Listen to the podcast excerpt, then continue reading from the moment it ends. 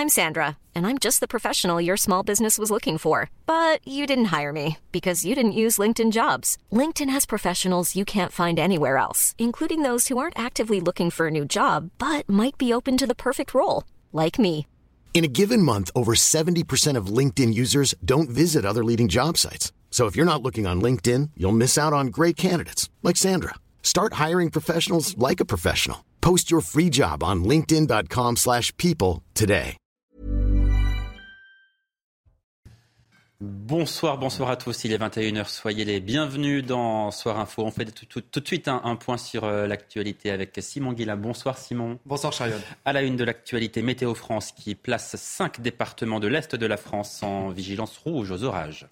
Oui, les départements euh, concernés sont la Haute-Saône, le Doubs, le Jura, le territoire de Belfort ou encore euh, le Haut-Rhin. Météo France alerte sur un phénomène particulièrement violent.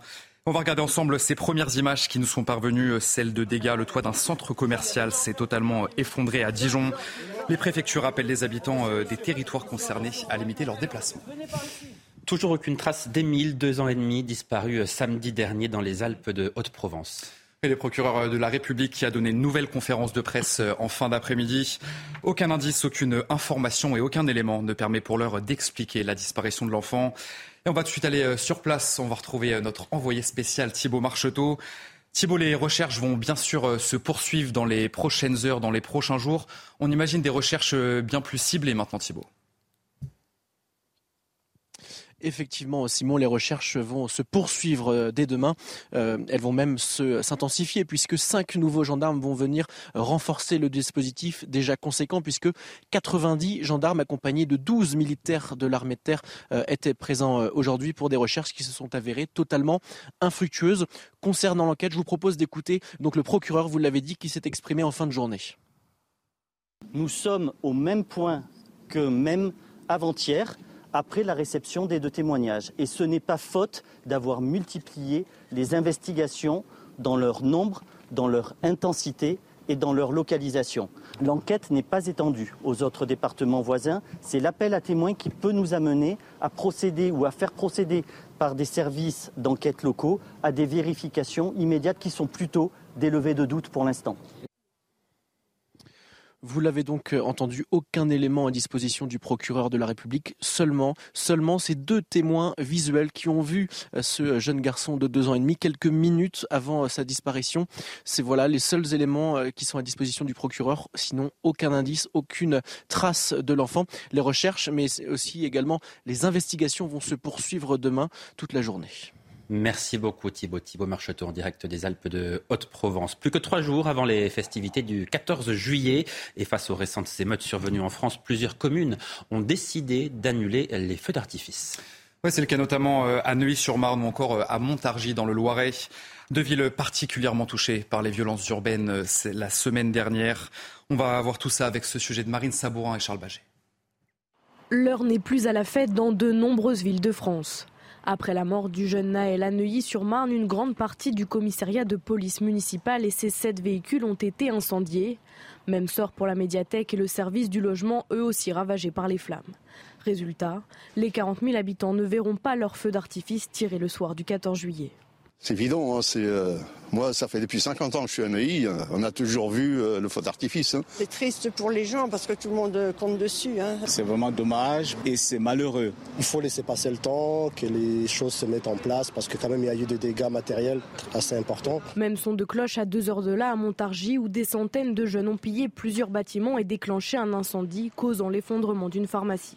Pour les enfants, c'est une fête nationale, donc euh, oui, je le comprends dans un sens, et puis euh, je pense qu'il y a pas mal de gens qui doivent être déçus d'un autre côté. Je pense que c'est une sage décision. Ma femme et moi, qui venions il y a très longtemps assez régulièrement, euh, comme à la fête de la musique et tout, depuis quelques années, nous ne venons plus. Une décision difficile, mais inévitable selon Benoît Dijon, le maire de la commune. On n'est pas chez Disney ici, hein, on ne peut pas s'amuser sur des manèges. La ville n'est pas un manège, la ville est un endroit sérieux où des gens travaillent, investissent, euh, vivent, et on ne peut pas se permettre de, de prendre une ville comme ça à la légère. Si Elisabeth Borne a déjà annoncé des moyens massifs pour protéger les Français le 14 au soir, les autorités doivent prochainement détailler les moyens mobilisés sur tout le territoire. Et puis l'heure est aux dernières répétitions avant le traditionnel défilé qui aura lieu bien sûr vendredi sur les Champs-Élysées. Et on va regarder ensemble ces belles images que vous, que vous verrez d'ailleurs en direct sur CNews vendredi. C'est la patrouille de France qui a survolé tôt dans la matinée l'avenue des Champs-Élysées et à l'occasion des derniers préparatifs, eh bien, nous avons pu embarquer à bord d'un hélicoptère de l'armée française et le chanceux s'appelle Olivier Benkemoun. Regardez. On est en vol, on a quitté Chartres. Maintenant, on est avec notre, petite, euh, notre petit équipage. Euh, regardez ici, il y a ce qu'on appelle le, le, boss, le gunner. C'est celui qui tient le, la mitraillette, qui protège cette, cet hélicoptère. Évidemment, euh, aujourd'hui, cette arme n'est pas chargée, mais, mais, voilà, on est en vol. On va se positionner juste à côté de nous, ici, de l'autre côté. Je ne sais pas si Mitch va pouvoir vous, vous montrer, mais on est en on est accompagné de d'autres hélicoptères parce qu'il y en a une, il y en a une quinzaine hein, qui, sont, qui sont autour de nous. Et cette journée du 14 juillet est évidemment à suivre, édition spéciale sur CNews et sur Europe 1, présentée par Laurence Ferrari dès 9h. Dans le reste de l'actualité, les dégradations liées aux émeutes qui ont suivi la mort de Naël vont coûter très cher, très cher aux assurances. Oui, la somme est colossale. Les dégâts commis en marge de ces violences urbaines vont coûter 650 millions aux assureurs, soit plus du double des 280 millions anticipés la semaine dernière. Clémence Barbier. Marseille, Lyon ou Paris, dans toutes ces grandes villes, des dizaines de commerces pillés, des bâtiments municipaux saccagés lors des émeutes qui ont suivi la mort de Naël.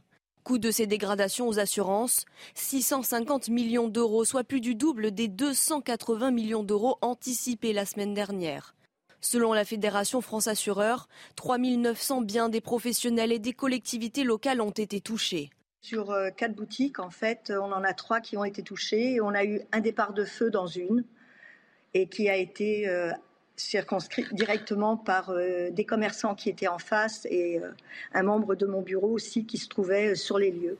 Une situation alarmante, notamment pour les commerçants, qui avait poussé Bruno Le Maire à réagir auprès des assureurs. Le ministre de l'économie avait demandé le prolongement des délais de déclaration, de réduire les franchises et d'indemniser rapidement les professionnels victimes des émeutes. Message entendu par certains, comme Covea ou Massif. Le corollaire et ce qui risque de se passer, c'est que là, vu l'ampleur des sinistres, c'est que les primes d'assurance l'année prochaine vont augmenter pour les personnes qui ont été touchées. C'est un peu en effet ce qui se passe malheureusement de manière assez récurrente. Au total, la fédération décompte 11 300 déclarations de sinistres liés aux violences. Et c'est la grande question qui se pose, bien sûr, au début des vacances d'été. Où avez-vous prévu de partir? Et cette année, vous êtes de plus en plus nombreux à privilégier les destinations où il fait moins chaud. Vous allez voir qu'en France, c'est la Bretagne qui a beaucoup de côtes cette année. Le reportage à Périac-sur-Mer en Loire-Atlantique de Jean-Michel Decaze. Piriac-sur-Mer est considéré comme la porte d'entrée vers la Bretagne pour les vacanciers qui arrivent par la côte sud. Selon l'INSEE, les touristes vont préférer la Bretagne cette année parce qu'il y fait moins chaud que sur les bords de la Méditerranée. C'est le cas pour ce couple de Français qui vit à Bruxelles. Parce qu'il fait moins chaud et pour les crêpes. 35, 40, euh, pas possible. Et ici on est mieux Oui. Avec l'air marin aussi. Ce matin par exemple, il y avait combien? Il y, avait, il y avait 20 20 20 quand on s'est levé à 10 heures. Avant, on allait de temps en temps dans le sud et c'est vrai que les températures elles sont quand même euh, c'est plus chaud et du coup euh, on est plus à faire à pas faire grand chose de la journée alors que là on profite vraiment un maximum. Quoi. Les commerçants et les habitants de Piriac ont constaté cet afflux de vacanciers réfugiés climatiques depuis plusieurs années. Depuis les dernières années, les cinq dernières années, il y a de plus en plus de monde. On voit euh, les gens viennent pour pour pour l'air marin, pour pour pas pour avoir moins chaud. Ouais. Ça, et l'air marin, c'est du vent en permanence quasiment. Oui, bah il y a toujours il y a toujours un petit coup de vent, même le soir, et il y, a le, il y a le thermique qui se lève, donc c'est très sympa. Les vacanciers veulent également éviter le coup de chaud sur la carte bleue. La région Bretagne est moins chère que la Côte d'Azur. Et puis terminons enfin avec cette nouvelle étape dans la reconstruction de la cathédrale Notre-Dame de Paris. Et la charpente est arrivée ce matin sur le chantier. Il s'agit de la colonne vertébrale de l'édifice. Une opération suivie par de nombreux Parisiens. Vous allez le voir depuis les quais de Seine. Pour rappel, la réouverture de Notre-Dame est toujours prévue pour décembre 2024. Le récit de Jean-Luc Thomas. Peu avant 10 heures, la première pièce en chaîne de 12 mètres de long et 10 de haut s'envole vers les hauteurs de Notre-Dame. Les 7 tonnes prennent leur place définitive au-dessus des voûtes de la cathédrale. C'est le premier levage des fermes des transepts. donc, qui ont été assemblés sur le port d'Ivry des assemblages très traditionnels, vraiment comme ça a été fait à l'époque. Hein. c'est vraiment une reconstruction à l'identique. Le long des quais de Seine, touristes et parisiens sont ébahis. C'est très très émouvant. On ne verra plus jamais ça, c'est historique et j'ai pris plein de photos pour pouvoir les, les montrer euh, à mes enfants. C'est une renaissance parce que Notre-Dame, c'est quand même un symbole euh, de plus de 800 ans, c'est toute notre histoire. C'est une étape symbolique du chantier de restauration. C'est un pas important vers euh, la reconstruction et la réouverture de la cathédrale. On a déjà euh, fermé les voûtes euh, qui avaient été détruites dans la nef et dans le chœur. On a déjà ramené l'orgue que nous remontons. On ramène les vitraux. L'ouverture totale de Notre-Dame de Paris est toujours prévue pour décembre 2024. Merci beaucoup Simon Guillain. On vous retrouve à, 22h pour un nouveau Avec euh, grand plaisir, je serai là. Euh, l'actualité. À tout à l'heure. On marque une très courte pause. Vous restez avec nous dans un instant. J'accueillerai Pascal Bito Panelli, expert en, en, sécurité. Nous aborderons avec lui l'ensemble des problématiques liées à la sécurité, évidemment, que traverse notre pays en ce moment. À tout de suite.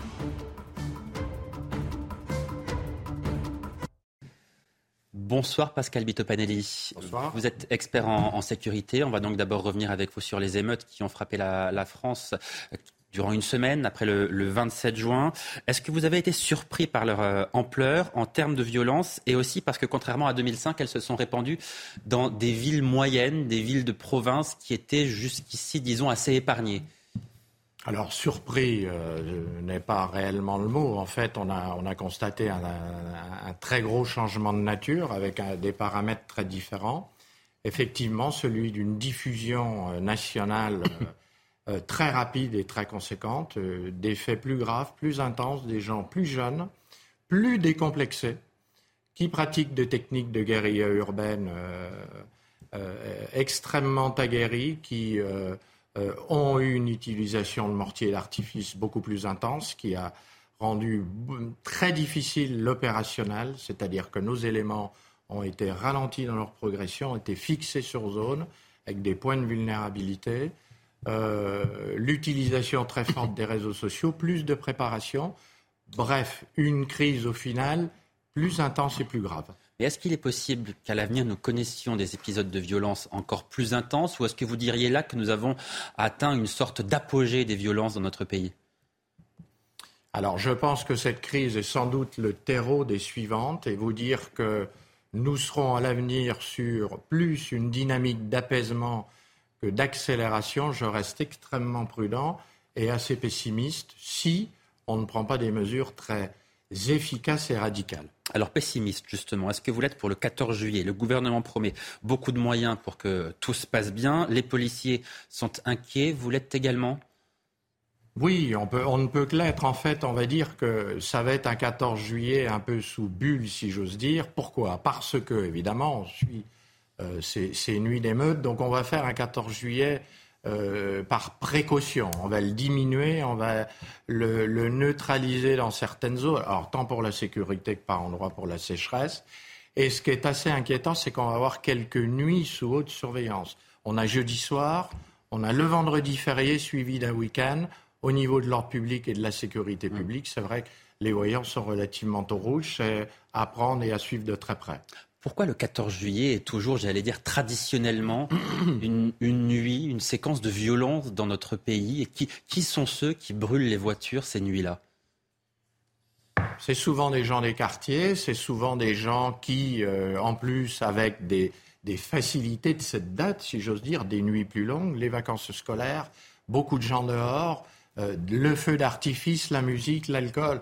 Bref, c'est souvent, c'est les, je dirais, une bonne partie des gens qu'on a vus il y a quelques jours qui, euh, si on a du chaos le 14 juillet, ce que je ne souhaite pas, qui seraient à nouveau sur le terrain pour, euh, pour répandre le désordre. Le 14 juillet, c'est évidemment une date très symbolique, c'est la fête nationale. Est-ce que ça signifie que ceux qui commettront euh, des actes de délinquance, qui brûleront des voitures, qui iront affronter les policiers, on en est certain, ce sont des personnes qui n'aiment pas la France? Ça peut en être une lecture, alors pas pour l'ensemble. Est-ce que c'est est -ce c'est votre lecture? Ça, Écoutez, elle est mitigée, mais ça peut être un symbolisme effectivement qui rentrera en ligne de compte. Hmm. Quel est le niveau d'insécurité en ce moment dans, dans notre pays? Comment est-ce que vous pourriez le décrire? Ben, Ce que je peux vous dire, c'est qu'en attendant, le niveau d'insatisfaction des Françaises et des Françaises par rapport à l'insécurité est au plus haut. On sent qu'on a des gens inquiets, qu'on a une société explosive, sous tension, inflammable, et que naturellement, euh, les Françaises et les Français demandent à ce qu'ils puissent vivre tranquillement. Et vous avez vu qu'aujourd'hui, on peut dire qu'il n'y a plus de sanctuaire. Ces cinq jours d'émeute ont prouvé que tout pouvait se passer n'importe où. Et je crois que ça inquiète ça beaucoup les Français. Mais vous dites-vous clairement que la France est un pays où l'insécurité est grandissante Je pense que la France est un pays où euh, on doit très nettement euh, effectuer une reprise en main. Euh, alors non pas sur le déploiement des effectifs, puisqu'on a un niveau de sécurité de nos forces en France qui a un niveau de sécurité élevé, mais on a un problème de gestion et de contrôle de, certains individus, on l'a vu. Et naturellement, vous le savez bien, c'est dit sur chaque plateau, il faut qu'on intègre le paramètre d'impunité qui est un facteur de, de, récidive et de mise en action des délinquants. Mais est-ce que ces individus violents sont plus nombreux aujourd'hui qu'il y a quelques années seulement? Je pense qu'ils sont plus nombreux et ils sont, on a, on a si vous voulez, un, constat qui est différent. C'est-à-dire qu'on a, on a deux France face à face. Et on a notamment une de ces France qui est un peu une France qui dit euh, abat la France et ça, ça, complique beaucoup les cartes. Et comment est-ce que vous expliquez précisément que le nombre d'individus violents qui attaquent les forces de l'ordre, c'est ce qu'on a vu très récemment, euh, ces individus-là soient plus nombreux? Comment est-ce que vous l'expliquez? Écoutez, c'est un problème multiforme, euh, avec une question très difficile que vous me posez, qui tient à la gestion de la sécurité, puis qui, tient aussi à, la gestion de l'immigration, à la gestion des banlieues, à la gestion du social, qui doit impliquer euh, des acteurs multiformes. Euh, et bien sûr, sans doute aussi sur l'anticipation à la création, comme je le répète, à chaque intervention à nouveau, pour qu'on soit euh, à l'intérieur du terrain avec des capteurs des sondes, en l'appelant peut-être différemment, mais d'une police de proximité qui travaille dans le tissu social des banlieues. Si on se compare à nos voisins européens, est-ce qu'on peut dire qu'il y a plus de délinquance en France qu'ailleurs ou ça n'est pas le cas? Non, moi je ne pense pas qu'on doit donner l'image d'un pays qui est, euh, donner l'image c'est une chose, mais décrire la réalité c'en est une autre. Extrêmement dangereuse. Écoutez, non, je pense que on est dans un pays qui, est sous contrôle, mais sur lequel il importe d'avoir plus de, de fermeté et de mise en place de mesures que puissent craindre les délinquants. Vous avez réellement l'impression que le pays est sous contrôle après ce qu'on vient de vivre là très récemment? Moi, je n'aime pas, si vous voulez, les propos alarmistes et la sinistrose, dire qu'on est en guerre. Ça n'est pas le cas. Vous avez quand même euh, des policiers, des gendarmes, euh, des policiers municipaux, de la sécurité privée qui sont sur le terrain tous les jours. Alors, on a des phases d'émeutes, c'est vrai, qui partent très vite, qui se déclenchent euh, à vitesse grand V, et que là, à ces moments-là, on a du mal à contrôler. Mais je ne peux pas vous dire que le, pays est hors de contrôle. Mhm. Quel est, selon vous, le principal défi sécuritaire auquel notre pays est confronté aujourd'hui? Écoutez, bah, c'est ce qu'on vient de voir, c'est arriver à pouvoir voir arriver les menaces d'émeutes et de chaos urbains, de violence urbaine, et d'arriver derrière à pratiquer une politique de, pénale qui soit à la hauteur des événements, et puis sans doute une stratégie d'immigration qui soit aussi à la hauteur de notre pays, qui ne date pas du président, hein, qui date depuis de 40 ans, de, à mon avis, de, difficultés de gestion. Est-ce que vous avez le sentiment que le gouvernement est à la hauteur pour répondre aux enjeux que vous venez de nous décrire? Alors, je suis un expert, je fais peu de politique. Je vous dirais que je pense que, euh, hors politique, le ministre de l'Intérieur est un bon ministre et un ministre qui est apprécié des forces de police et de gendarmerie, qui tient ses troupes, qui sait dire les choses, et que euh, ça fait trois ans, je crois, l'anniversaire de, de M. l'Intérieur, c'était le 6 juillet. Je crois qu'on a euh, un ministre de l'Intérieur aujourd'hui qui est quelqu'un qui tient la maison, et heureusement en ces moments troublés. Vous dites que Gérald Darmanin est un bon ministre. Néanmoins, on pourrait vous rétorquer que les Français n'ont pas le sentiment que l'insécurité a grandement diminué dans le pays depuis trois ans. C'est vrai, mais le problème, si vous voulez, de l'insécurité, c'est qu'il est sur une intervention gouvernementale multiforme. On doit avoir un binôme parfait entre la police et la justice. Et au niveau de la justice, que je n'attaque pas, parce qu'il faut absolument que les policiers et les gens euh, du ministère de la Justice travaillent en adéquation sur la même barque on a ce problème de la fin de la chaîne pénale, vous le savez, que celui de l'exécution des peines qui nous pose problème. Alors précisément, vous évoquez le, monde de la justice. Est-ce que la politique pénale qui est menée en ce moment, selon vous, est la bonne et permet de prévenir et de bien punir la délinquance? Il faut qu'on monte. Alors, c'est toujours très, très facile à dire, vous savez, les propos de plateau. Même quand on est les gardes des Sceaux, on ne peut pas faire tout ce qu'on veut comme ça en un claquement de main. Et à l'évidence, construire des places de prison, eh bien, c'est le problème. Revoir, avoir beaucoup plus de sévérité et faire en sorte que, quand à la moindre réflexion, un, un, délinquant est interpellé, qu'il puisse être puni. Mais ça, je le répète, ce sont des mots qui sont plus faciles à prononcer qu'à mettre en action les Français, ce qu'ils regardent, s'ils font le bilan des six derniers mois, ils voient les manifestations contre la réforme des retraites. Beaucoup d'entre elles ont dégénéré de manière très violente. Il y a eu les émeutes que nous venons de vivre. Si je comprends bien ce que vous dites, il est toujours possible de ramener l'ordre dans ce pays. Rien n'est perdu. Moi, c'est mon discours. Euh, je ne dis pas qu'il y a des phases, qu'il n'y a pas de phases très difficiles. On l'a vu, on a une succession de difficultés, notamment au niveau de la gestion de l'ordre public puisqu'on était systématiquement sur des manifestations gilets jaunes, retraite et ensuite les émeutes, non pas en maintien de l'ordre ni en service d'ordre, mais au plus haut degré de rétablissement de l'ordre et de gestion des émeutes et de la guérilla. Mais je ne peux pas dire aujourd'hui que les forces de police ne sont pas en mesure de faire face. Est-ce que ces forces de police, elles sont aujourd'hui en, en sous-effectif?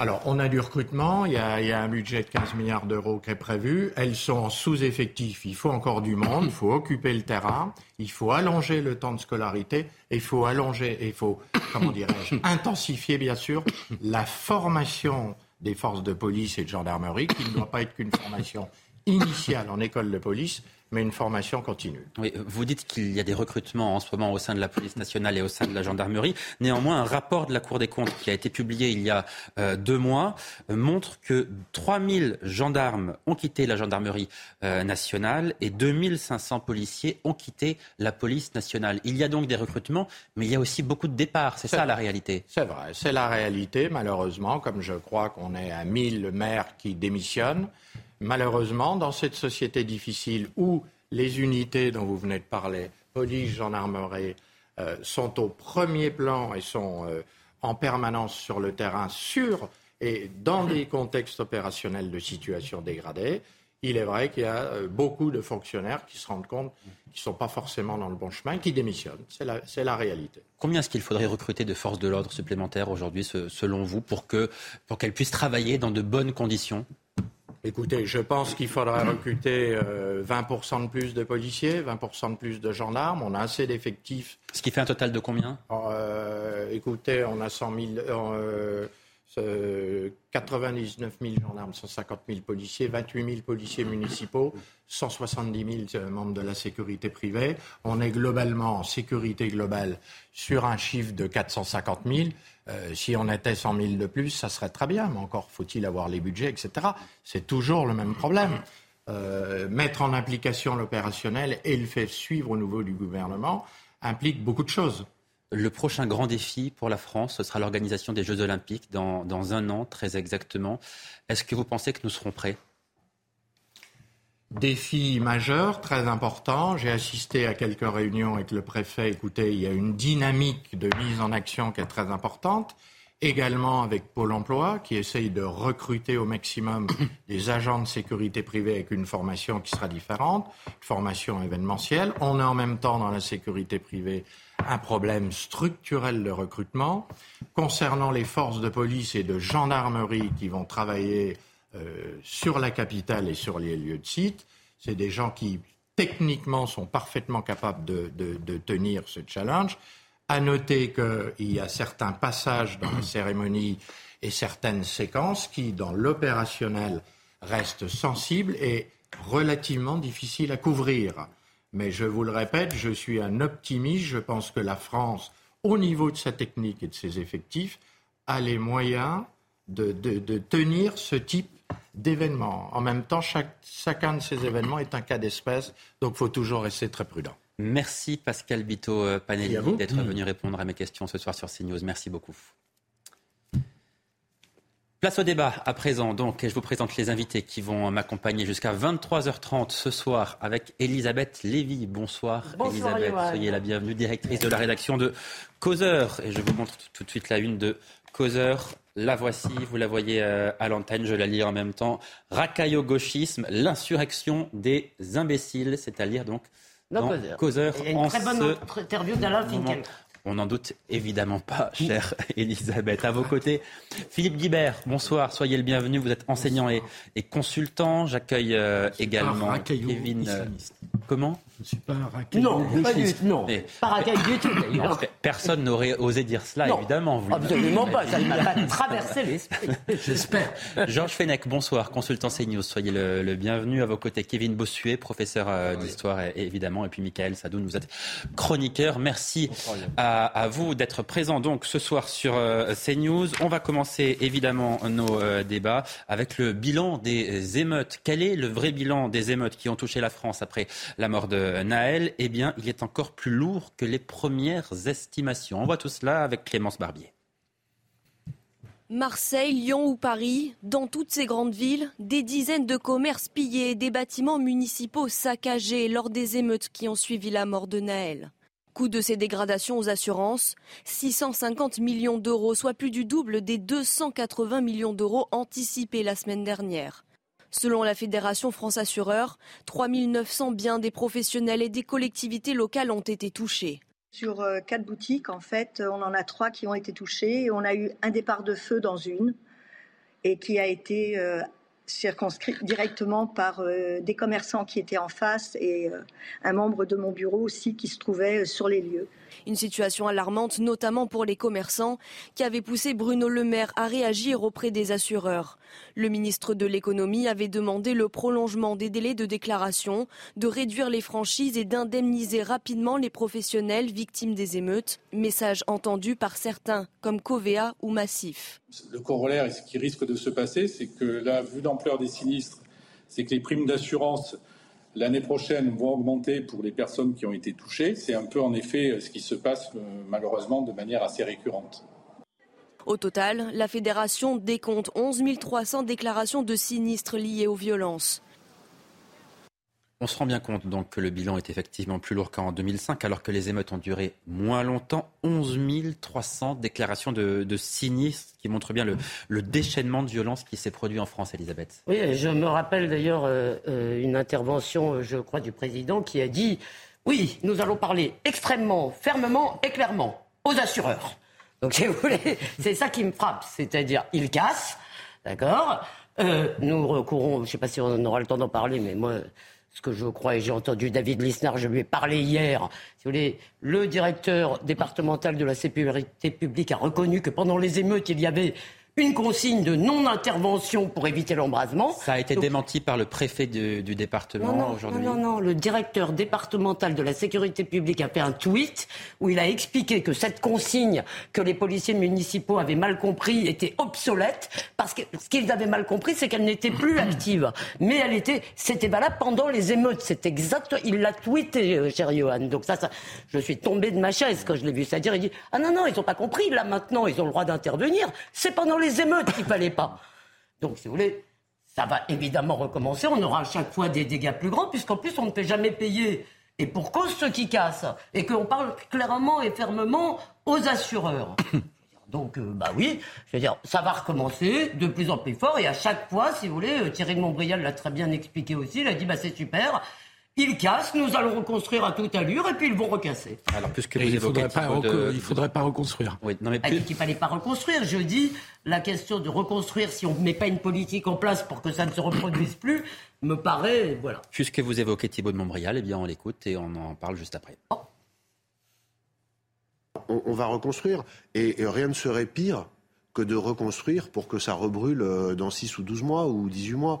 Euh, par ailleurs, il va y avoir des factures. Il y a des conséquences économiques indirectes. Par exemple, en Ile-de-France, où il y a beaucoup de moyens de transport collectifs qui ont, qui ont brûlé, euh, bah, il y a une offre de services qui est amoindrie. Il y a un coût considérable pour la région. Les assurances, prenez les assurances. À l'arrivée, qui paiera les assurances? C'est la hausse des primes. Ce sont les, particuliers, les entreprises. Donc, de toute façon, le coût pour l'économie, il, il, est d'ores et déjà considérable et il s'ajoute à, à tous les quoi qu'il en coûte qui nous ont, euh, qui nous ont précédés. Et je, je pense que l'état, l'état économique de la France, euh, qui est, qui est déjà difficile, va encore se, se trouver plombé.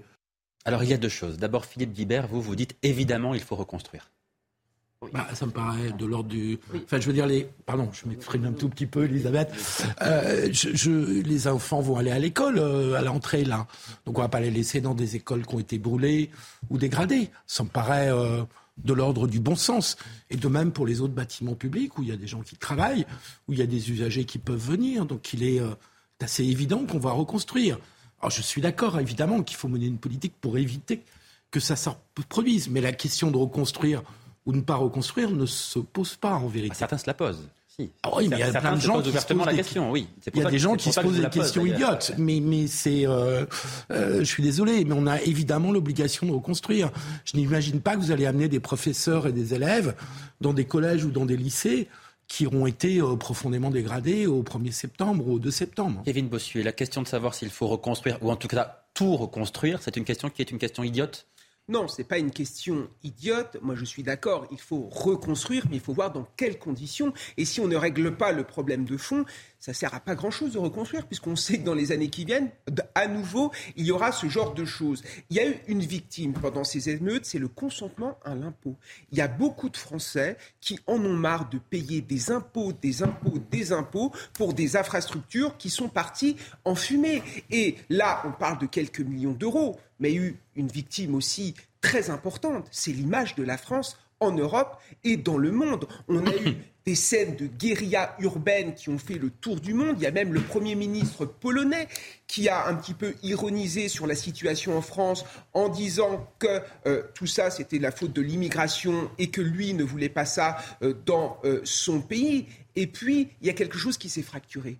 Moi, j'enseigne en banlieue. Je vois j'ai vu après ces émeutes que il y avait une partie des gens qui n'avaient plus envie de jouer le jeu, qui se sont dit on a encore laissé agir la minorité. Parce qu'Elisabeth a raison, c'est qu'on a demandé aux policiers d'être présents, mais sans véritablement agir. Et on a sacrifié. C'était- urbain. menace pour la vie humaine. Bien Voilà. sûr, et on a sacrifié Non, pardonnez-moi.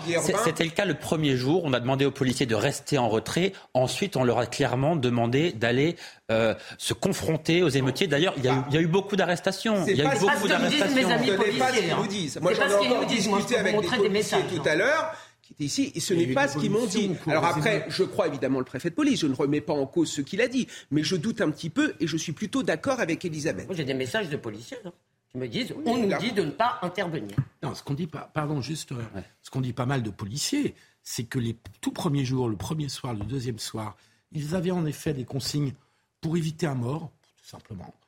Et puis qu'ensuite, ils sont intervenus plus fermement et qu'au fil des interpellations, leur action s'est renforcée. Si tu veux la paix, Georges- prépare la guerre. Georges- Georges Georges Oui, Fenech, mais- votre, votre analyse sur ce qui vient d'être dit. Mon analyse, moi j'ai envie de regarder l'avenir. Vous avez remarqué que lorsqu'on parle de ces problèmes qui sont aujourd'hui euh, essentiels dans notre pays, on évoque que toujours le ministère de l'Intérieur et le ministère de la Justice. On en oublie un troisième qui est étrangement euh, inaudible. Le ministère qui n'existe pas, parce qu'il est rétrogradé à un simple rang de secrétariat d'État, qui est le secrétaire d'État à la citoyenneté. Et on n'en parle jamais. Voyez-vous? Alors, il y a eu Marlène Schiappa qui a été la première à occuper cette fonction auprès du ministre de l'Intérieur. Aujourd'hui, c'est Madame Sonia Baquès qui fait ce qu'elle peut également. Mais moi, j'aimerais savoir, par exemple, on a voté une loi magnifique le 24 août 2021 qui se voulait vraiment pleine d'espoir, qui était une loi pour renforcer les principes républicains, qu'on a appelée la loi contre le séparatisme. Mais deux ans plus tard, nous sommes en- bientôt en août 2023, j'aimerais qu'on fasse un bilan de cette loi. Cette loi qui, qui portait en germe des choses très importantes, le respect de la laïcité, la signature de chartes pour les associations, pour respecter cette laïcité, l'égalité homme-femme, les écoles hors contrat. Moi, je crois qu'il serait peut-être temps de donner de véritables moyens à un ministère régalien sur la citoyenneté, parce que c'est le cœur de notre problème. L'école, l'éducation nationale, le respect de la laïcité. Moi, je veux bien qu'on fasse encore les comptes des 650 650 millions, tout cela, Et qui oui. va les payer. Moi, c'est un vrai sujet. Un- Mais ce qui m'intéresse aujourd'hui, c'est comment on sort. Oui, j'en- j'entends bien. Comment on sort J'entends- bien. on réapprend la citoyenneté à ces jeunes. J'entends bien ce que vous nous dites, mais ces 650 millions d'euros, qui va les payer? C'est ça la question qui est posée. Eh bien, ce sont euh, évidemment les contribuables et notamment les question. Français qui vont une travailler. Fois qu'on a répondu à cette question, on n'a pas réglé le problème. Je, Voilà. je suis, je suis entièrement d'accord. Le- le- la, la problématique des conséquences économiques euh, est une problématique euh, d'importance. Euh, on a déjà donné les chiffres, hein, 1100 bâtiments euh, dégradés ou brûlés. Évidemment, des conséquences humaines dont on ne parle même pas ici. Euh, 11 000 sinistres déclarés. Donc évidemment, ça a un coût énormissime. Ça fait penser, évidemment, comme on le dit souvent, que les banlieues sont un peu le tonneau des Danaïdes en termes de, de- moyens publics. Je vous rappelle qu'il y a eu 12 plans banlieues depuis 1977 euh, dont un qui n'a pas été exécuté, le plan Borloo, mais ça représente quand même des dizaines de milliards d'euros versés dans les banlieues. Euh, et puis, euh, évidemment, ça va, ça va finir par des hausses d'impôts, tout ça. On est déjà dans, une- dans un, dans un contexte de croissance économique qui claudique un petit peu avec euh, des, prévisions à la baisse en ce moment, un contexte de difficulté d'endettement pour l'État sur les marchés financiers parce qu'il y a une hausse des taux d'intérêt qui rend plus compliqué le financement de l'État. Et puis au bout d'un moment, l'économie, j'ai- j'aimerais aussi dire ça, c'est le fruit d'une atmosphère sociale. Moi, je connais, je vais vous donner un exemple très concret. Euh, je connais une, euh, une fille qui a une agence de voyage dans un centre euh, commercial à Sevran. Cette agence de voyage a été défoncée pendant les émeutes. Donc ils n'ont pas eu d'activité pendant deux ans.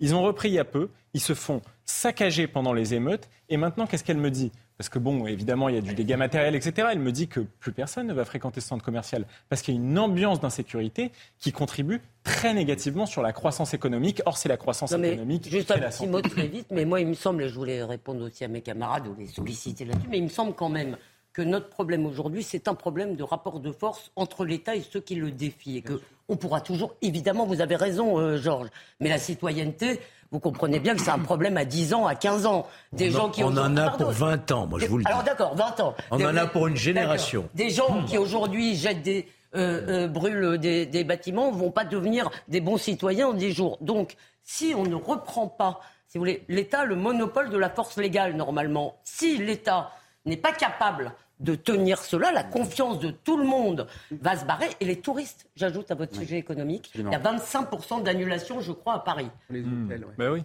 Donc, euh, Donc, il y aura des conséquences économiques qui sont évidemment pour l'instant difficilement euh, chiffrables. Je veux qu'on parle du 14 juillet. On va parler du 14 juillet parce qu'après les, les émeutes, plusieurs communes ont décidé d'annuler les festivités et donc les traditionnels feux euh, d'artifice, une mesure de précaution pour éviter tout débordement. Exemple à Neuilly-sur-Marthe et Montargis avec Marine Sabourin et Charles Baget. L'heure n'est plus à la fête dans de nombreuses villes de France. Après la mort du jeune Naël à Neuilly-sur-Marne, une grande partie du commissariat de police municipale et ses sept véhicules ont été incendiés. Même sort pour la médiathèque et le service du logement, eux aussi ravagés par les flammes. Résultat, les 40 000 habitants ne verront pas leur feu d'artifice tiré le soir du 14 juillet. C'est évident, hein, c'est, euh, moi ça fait depuis 50 ans que je suis à Neuilly, euh, on a toujours vu euh, le feu d'artifice. hein. C'est triste pour les gens parce que tout le monde compte dessus. hein. C'est vraiment dommage et c'est malheureux. Il faut laisser passer le temps, que les choses se mettent en place parce que quand même il y a eu des dégâts matériels assez importants. Même son de cloche à deux heures de là à Montargis où des centaines de jeunes ont pillé plusieurs bâtiments et déclenché un incendie causant l'effondrement d'une pharmacie. Pour les enfants, c'est une fête nationale, donc euh, oui, je le comprends dans un sens, et puis euh, je pense qu'il y a pas mal de gens qui doivent être déçus d'un autre côté. Je pense que c'est une sage décision. Ma femme et moi, qui venions il y a très longtemps assez régulièrement, euh, comme à la fête de la musique et tout, depuis quelques années, nous ne venons plus. Une décision difficile, mais inévitable selon Benoît Dijon, le maire de la commune. On n'est pas chez Disney ici, hein, on ne peut pas s'amuser sur des manèges. La ville n'est pas un manège, la ville est un endroit sérieux où des gens travaillent, investissent, euh, vivent, et on ne peut pas se permettre de, de prendre une ville comme ça à la légère. Si Elisabeth Borne a déjà annoncé des moyens massifs pour protéger les Français le 14 au soir, les autorités doivent prochainement détailler les moyens mobilisés sur tout le territoire. Kevin Bossuet, on peut évidemment comprendre l'inquiétude des maires, elle est légitime, mais renoncer à organiser les festivités du 14 juillet, est-ce que ça n'est pas précisément une forme de renoncement? Mais c'est une forme de renoncement, c'est une forme de soumission. Le 14 juillet est un symbole. Normalement, ce devrait, cela devrait être une fierté euh, nationale. Et on voit bien qu'on donne raison encore à cette minorité agissante qui bousille tout dans notre pays. Tout à l'heure, euh, euh, on disait qu'il y a des jeunes qui détestent la France, mais là, ils ont gagné puisque à cause d'eux, on annule la fête nationale, qui est quand même un symbole très important. Et pour rebondir sur ce qui a été dit tout à l'heure, Georges et Elisabeth, je suis parfaitement d'accord. À un moment donné, il faut que l'État arrête d'être laxiste. Moi, quand j'ai commencé à enseigner, il y a une élève qui m'a dit, mais monsieur, pourquoi voulez-vous que j'aime la France alors que les Français n'aiment pas la France et ne sont pas fiers d'être Français? C'est-à-dire qu'on ne défend pas notre culture, on ne défend pas notre identité, on n'est pas ferme là-dessus. Et forcément, comment voulez-vous que ceux qui sont là depuis euh, une ou deux générations aiment notre pays si nous, on est sans cesse en train de le renier. Ça n'a pas de sens. moi, je constate qu'il y a deux grands moments de brûlage de voitures euh, dans l'année qui sont effectivement, alors des fêtes, la première n'est pas une fête nationale, c'est quasiment une fête mondiale, c'est le 31 décembre. Comment un certain nombre de quartiers, je pense à la Méno, à Strasbourg, qui en général bat des records, fêtent euh, avec leurs concitoyens le, passage d'une année à l'autre en cassant et en brûlant. Et le 14 juillet, moi, ce qui m'intéresse dans la fête nationale, c'est plutôt le mot national. Bien sûr, il y aura des défilés et bien sûr, euh, on peut comprendre les maires, mais en même temps, c'est un renoncement parce que c'est une façon de dire, écoutez, on n'a pas les moyens ni de ramener l'ordre, ni de vous punir, ni de vous empêcher de casser. Alors, on va supprimer les occasions. Mais d'abord, on ne les supprimera pas parce qu'on ne peut pas enlever la date 14 juillet du calendrier. Si vous voulez. Et donc, on en est réduit maintenant, si vous voulez, à tous les ans, euh, attendre avec angoisse et le 31 décembre et le 14 juillet. Mais jusqu'à quand les Français vont-ils accepter cela? On, va écouter une nouvelle fois Thibault de Montbrial parce que l'analyse qu'il fait de ces annulations dans certaines communes est assez intéressante. Écoutez, on en parle après. On a quand même été assez surpris par la façon dont, après euh, une montée en puissance très intense pendant 4 ou 5 jours, euh, les, les, émeutes euh, de, en, quasiment 48 heures se sont arrêtées presque partout. Il euh, n'y a, pas d'explication complètement rationnelle. Bien sûr, il y a eu une, une réponse policière qui a, qui, a, qui a, été efficace. Bien sûr, les caïds dans les quartiers avaient intérêt à une forme de retour au calme pour que le business reprenne et que la police s'en aille. Il va y avoir un dispositif que le ministère de l'Intérieur va annoncer dans les, dans les prochaines Sans heures. Sans doute très important. Hein, Sans doute très important. 45 000 forces de l'ordre déployées. Et, et, et si on fait un pas de côté, c'est quand même sidérant qu'en 2023, on soit obligé de mobiliser 20% de nos forces de sécurité intérieure rien que pour fêter notre fête nationale. Moi, c'est ça qui me frappe beaucoup. J'espère que ça va bien se passer. J'en suis pas complètement sûr, mais euh, on verra. De toute façon, nos, forces de sécurité s'adapteront. Mais le simple fait qu'on se pose cette question et que cette tension soit ressentie partout, euh, dans, les, aussi bien dans les municipalités qu'à l'échelon gouvernemental, montre que la France va vraiment mal. Georges Fenaki, oui il a raison, c'est difficile de lui donner tort. Quand, on est dans certaines communes obligé d'annuler les festivités du 14 juillet, ça montre quand même que le pays est dans un état, je ne sais pas si on peut dire dramatique, mais en tout cas qu'on est dans un pays qui va mal. Oui, je ne suis pas certain que dans les communes où les festivités feux d'artifice ont été annulées, il n'y aura pas automatiquement des, des débordements. Des, brûlages. c'est pas parce qu'on ne va pas faire le 14 juillet qu'on est à l'abri euh, de quelques débordements que ce Qui est encore pire, alors. Euh, je veux dire, sans Donc, je, je, pense que là, il y a une forme de, effectivement, de reculade un peu hein, euh, de, la, de la nation française. C'est une fête nationale, c'est une fête nationale, euh, et, et, et, que ça n'est pas donné un, un bon signe. Euh, c'est presque donné quitus, voyez-vous. Mm-hmm. Il y a bon an, mal an, vous avez raison, Elisabeth, de le rappeler, le 31 décembre chaque année, c'est à peu près 1000 véhicules qui brûlent en tout. Hein. Et on se félicite quand il y en a 800. et on ne donne plus les chiffres d'ailleurs. On donne même plus les chiffres pour éviter, etc. Les concours entre Et donc, et j'en reviens à ce que je disais tout à l'heure, la citoyenneté. Comment réapprendre l'amour de la France? Comment réapprendre d'abord, interroger peut-être beaucoup de jeunes pour leur demander Qu'est-ce que c'est que le 14 juillet? Je ne suis pas certain que vous ayez, par en présence d'un professeur. Qu'est-ce qu'on fait pendant 20 ans hein? Comment? on fait pendant 20 ans? Oui, parce que si, ça, prend 20 ans, il faut une politique entre-temps. Ce n'est pas en un claquement de doigts que vous allez rétablir le creuset national. Il faut redévelopper effectivement un service national, civil bien sûr. Il faut, enfin, on ne va pas développer ici un programme, mais je crois Mais ce que vous dites, c'est que c'est encore possible, c'est pas perdu. Je dis que si on ne fait que de la répression ou du maintien de l'ordre et qu'on ne fait que de la répression judiciaire, qui est absolument indispensable, indispensable, on ne réglera jamais le problème. Il manque ce troisième pied dans cette affaire qui est la citoyenneté. Voilà. Comment y arriver? Vaste programme, comme dirait l'autre. Philippe Guibert. Eh bien justement, sur la citoyenneté, il me semble que ce qui nous manque, c'est un récit national. Je, le constate avec mes étudiants. Moi, je récupère des étudiants au niveau master. Et l'autre jour, je leur ai parlé de la laïcité. J'ai un, une bonne partie des étudiants qui est issue de l'immigration, dont certains me disaient qu'ils étaient musulmans. Et j'ai essayé de leur expliquer la laïcité à la fois sur le plan juridique, loi de 1905, mais je dirais l'esprit de la laïcité qui a conduit une, une, société où la croyance religieuse, la pratique religieuse avait une certaine discrétion. On se mettait en retrait parce que c'était une forme de paix civile. Et j'ai essayé de leur expliquer tout ça dans les détails historiques. Et ça les a passionnés. Et j'ai eu l'impression qu'ils ne l'avaient pas tellement entendu dans les années précédentes. Ah mais qu'ils avaient. Ils ont 22 ans, à peu près. Euh, et j'ai l'impression que pour ces jeunes euh, garçons et filles qui, qui, quand même, sont pour la plupart nés en France, euh, il manque une explication de ce qu'a été la France je ne partage pas votre idée qu'il faille absolument jamais critiquer l'histoire de France. Euh, il y a des pages très glorieuses, il y a des grandes choses, puis il y a des pages plus sombres dont il faut parler aussi. Jamais dit ça. Euh, non, parce que quand j'entends euh, il ne faut pas dénigrer notre pays, j'ai l'impression qu'à chaque fois qu'on on parle de tel pan ou tel. Non, ce qu'ils veulent dire, c'est qu'il ne faut, ce qu'ils veulent dire, c'est qu'il ne faut pas s'excuser d'être français. Ce que, ter, ce que certains ont, parfois tendance à faire. Personne ne résumer notre histoire oui, à Pétain, c'est ça qu'on oui, bon, Personne ne résume notre histoire à Pétain. Mais il y a besoin d'avoir un récit national, non pas comme sous la Troisième République où c'était un roman national avec quand même des, des, des, des comment dire des, arrangements euh, historiques et des mythologies historiques qui étaient, euh, qui étaient très fortes. Mais on peut trouver un récit national, on peut expliquer ce pays. Et ceux qui sont plus récents ou qui arrivent, ils ont besoin de comprendre ce pays, parce que sinon, ils n'ont pas les repères. Michael... la colonisation, l'histoire de la... Non, on a toujours avec des responsabilités de part et d'autre. Cette histoire de la colonisation, on l'a pas soldée. Je veux qu'on entende Michael Sadoun pour euh, le... du côté avant de marquer une. Je suis tout à fait d'accord avec Philippe Guibert. Nous, nous, nous manquons euh, d'un récit national et je crois que tout individu a ce besoin de s'inscrire dans un collectif, dans Exactement. un récit, dans un collectif. Pardonnez-moi, qu'ils en aient besoin, c'est une chose. Mais est-ce que vous avez l'impression qu'ils en ont tous envie? C'est aussi ça la question qu'il faut non, poser.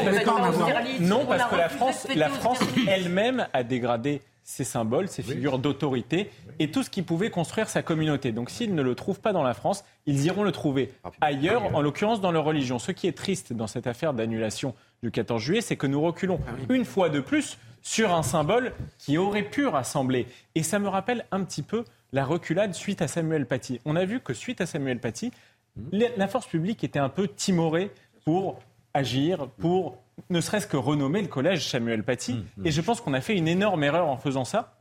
Une fois de plus, c'est une reculade. Il y a, comme dirait l'autre, euh, un, une extension du domaine du pas de vague et je le regrette sincèrement. Je comprends qu'on ne veuille pas une fois de plus oui. mettre policiers à, les, les, policiers à contribution, mais il y a bien d'autres manières de les aider. Un mot rapidement, Kevin Bossuet. Oui. Plus qu'un récit national, c'est le sentiment national qu'il faut développer. On peut être fier de ses origines, fier d'être de ses origines algériennes, marocaines, mais il faut aussi fier d'être français. Quand vous avez des gamins de 13 ou 14 ans qui ont la nationalité française, qui sont nés en France et qu'ils vous racontent que de toute façon ils ne seront jamais français, qu'ils détestent la France et que leur pays c'est l'Algérie ou la, le Maroc, il y a quand même un gros problème. Et pour cela, il faut être ferme, ferme sur la laïcité, parce que j'ai l'impression qu'il y a beaucoup d'enseignants qui renoncent à enseigner la laïcité stricto sensu parce que, en effet, ils ont peur. Et surtout, le discours des hussards noirs de la République est souvent démonté à l'extérieur par euh, des responsables associatifs, par euh, ah bon des imams, par des oh, parents, ou par des responsables politiques on, on, poursuit ce débat qui est très intéressant. Dans ah. quelques instants, on marque une très courte pause et on revient donc en direct dans, dans Soir Info. À tout de suite. Il faut d'abord le comprendre. 22 heures passées de 2 minutes, nous sommes en direct sur CNews, l'essentiel de l'actualité. Bonsoir Simon Guillain. Rebonsoir, cher Johan, et bonsoir à tous. On commence euh, ce rappel de l'actualité avec cette information. Météo France a placé cinq départements de l'Est du pays en vigilance rouge aux orages. Les départements concernés sont la Haute-Saône, le Doubs, le Jura, le territoire de Belfort ou encore le Haut-Rhin. Météo France alerte sur un phénomène particulièrement euh, violent. Les préfectures appellent les habitants des territoires concernés à limiter euh, au maximum leurs déplacements. Et puis, euh, toujours aucune trace euh, d'Émile, deux ans et demi, euh, disparu samedi dernier dans les Alpes de Haute-Provence. Le procureur de la République de Digne-les-Bains a donné une nouvelle conférence de presse en début de soirée. Aucun indice, aucune information et aucun élément ne permet pour l'heure d'expliquer la disparition de l'enfant. Écoutez. Nous sommes au même point que même avant-hier, après la réception des deux témoignages. Et ce n'est pas faute d'avoir multiplié les investigations dans leur nombre dans leur intensité et dans leur localisation. L'enquête n'est pas étendue aux autres départements voisins. C'est l'appel à témoins qui peut nous amener à procéder ou à faire procéder par des services d'enquête locaux à des vérifications immédiates qui sont plutôt des levées de doute pour l'instant. Et puis il est déjà l'heure euh, des dernières répétitions avant la cérémonie du 14 juillet qui aura lieu sur les Champs-Élysées. Et on va regarder ensemble, vous les voyez à l'antenne, ces belles images que vous reverrez en direct sur CNews. Ça sera bien sûr vendredi. La, patrouille de France a survolé tôt dans la matinée l'avenue des Champs-Élysées. Sachez qu'une édition spéciale est à suivre sur notre antenne vendredi dès 9h et ça sera, vous le voyez, avec Laurence Ferrari sur CNews et sur euh, Europe 1. Voilà pour ce tour euh, de l'actualité à 22h sur CNews. Merci beaucoup Simon. On vous retrouve à 23h pour un nouveau point complet sur euh, l'actualité. La suite de nos débats dans un court instant, juste après une toute petite pause. Restez bien avec nous à tout de suite.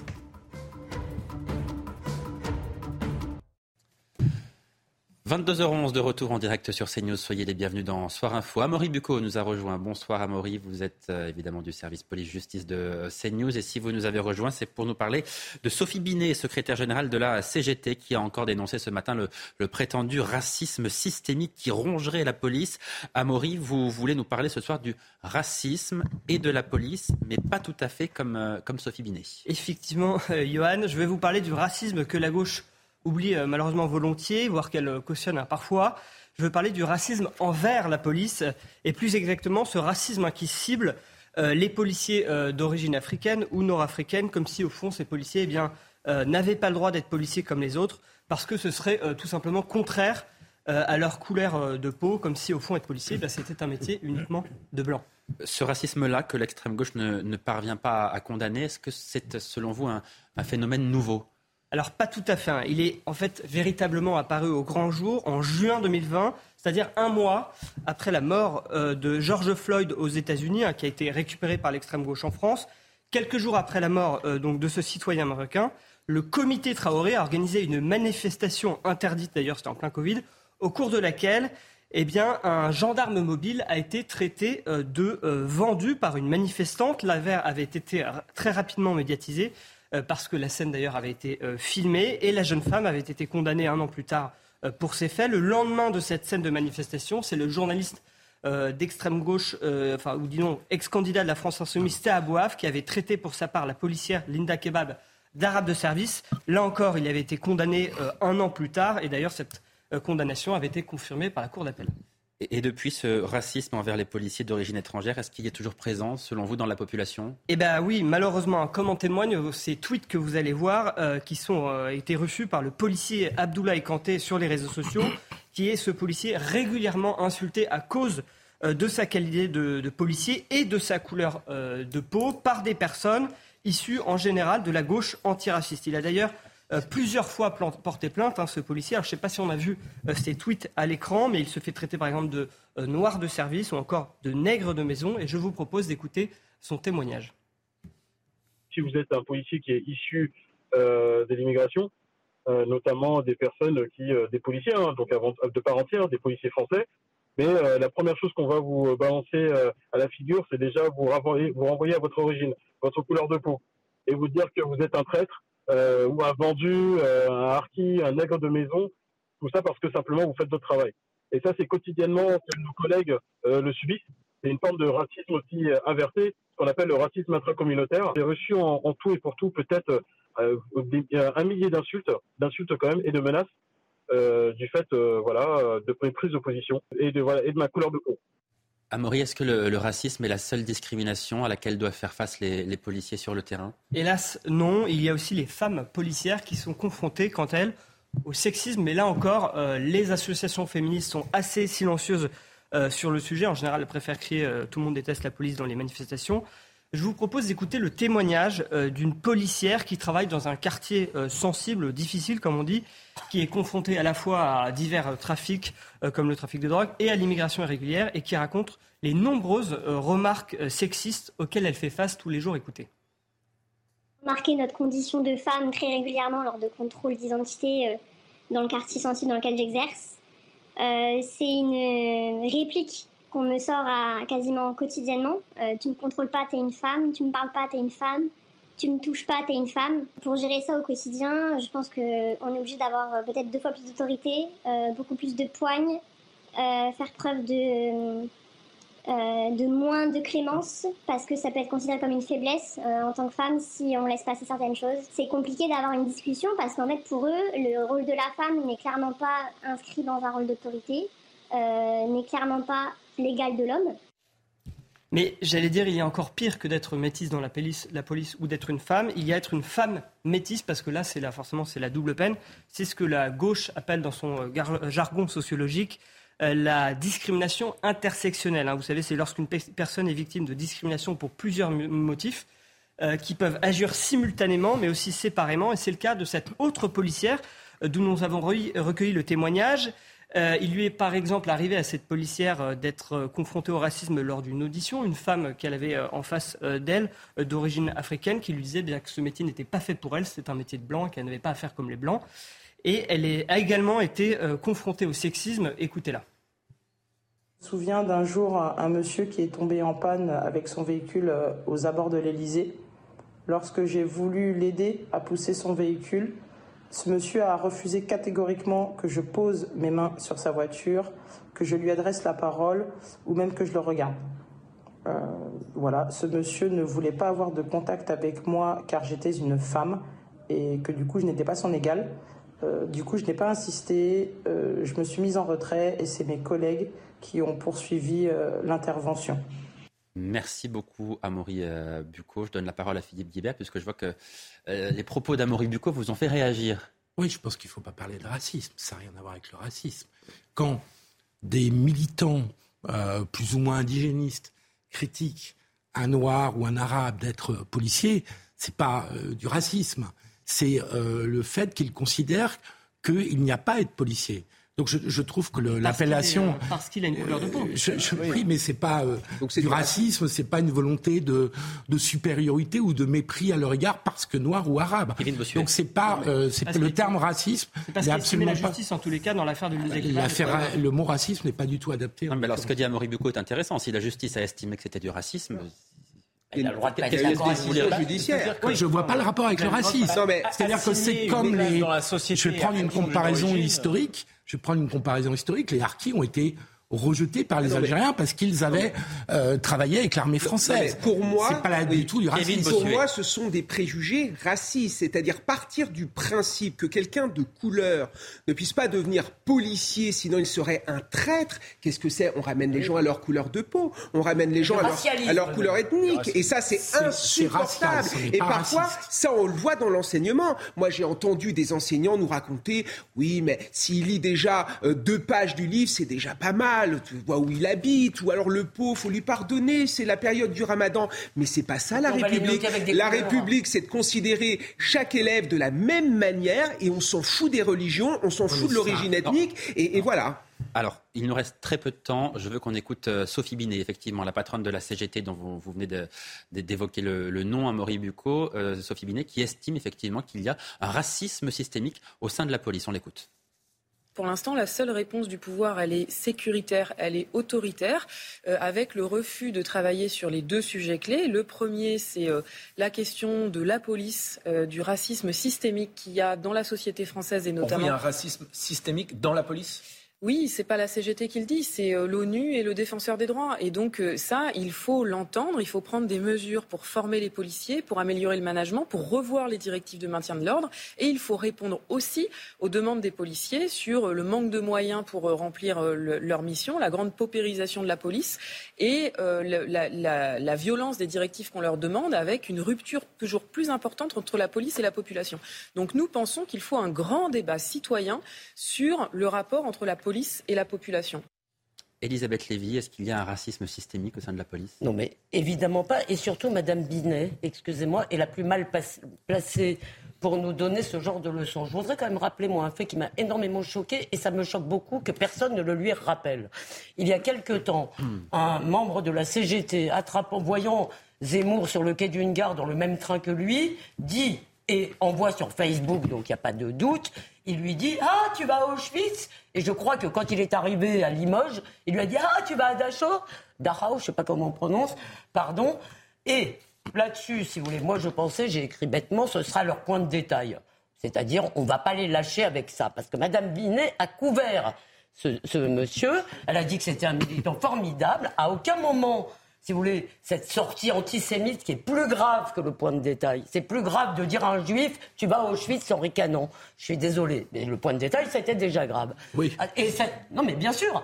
Et à aucun moment, à aucun moment, il y a eu une demande de destitution de Mme Binet, qui serait arrivée dans n'importe où ailleurs. On aurait dit, mais vous devez le virer, vous devez la virer, etc.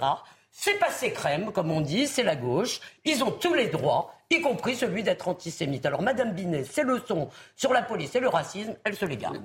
En même temps, Madame Binet a le droit, elle appartient au camp du bien. La preuve, elle refuse, de, répondre à, elle refuse de répondre à ces news. Donc, euh, je crois que Pape Ndiaye va lui décerner une médaille. Georges Fenech, est-ce que vous voulez répondre? Non. Non, moi, je suis attristé de voir que la responsable d'une grande organisation syndicale, la CGT, qui est un des partenaires sociaux les plus importants, euh, sombre dans ses travers. C'est pas bon pour le syndicalisme français, c'est pas bon pour le dialogue social de se mêler et puis de tomber dans ce, dans ce dévoiement. Mais qu'est-ce qui fait, Michael Sadoun, que ah. certains arrivent à penser cela? On arrive là bah, Je pense qu'il y a un récit médiatique qui est très mal fait. Je prends un exemple très précis pour que les gens comprennent. Adama Traoré, on n'a pas arrêté de présenter ça dans certains médias certains responsables politiques aussi, comme un meurtre raciste.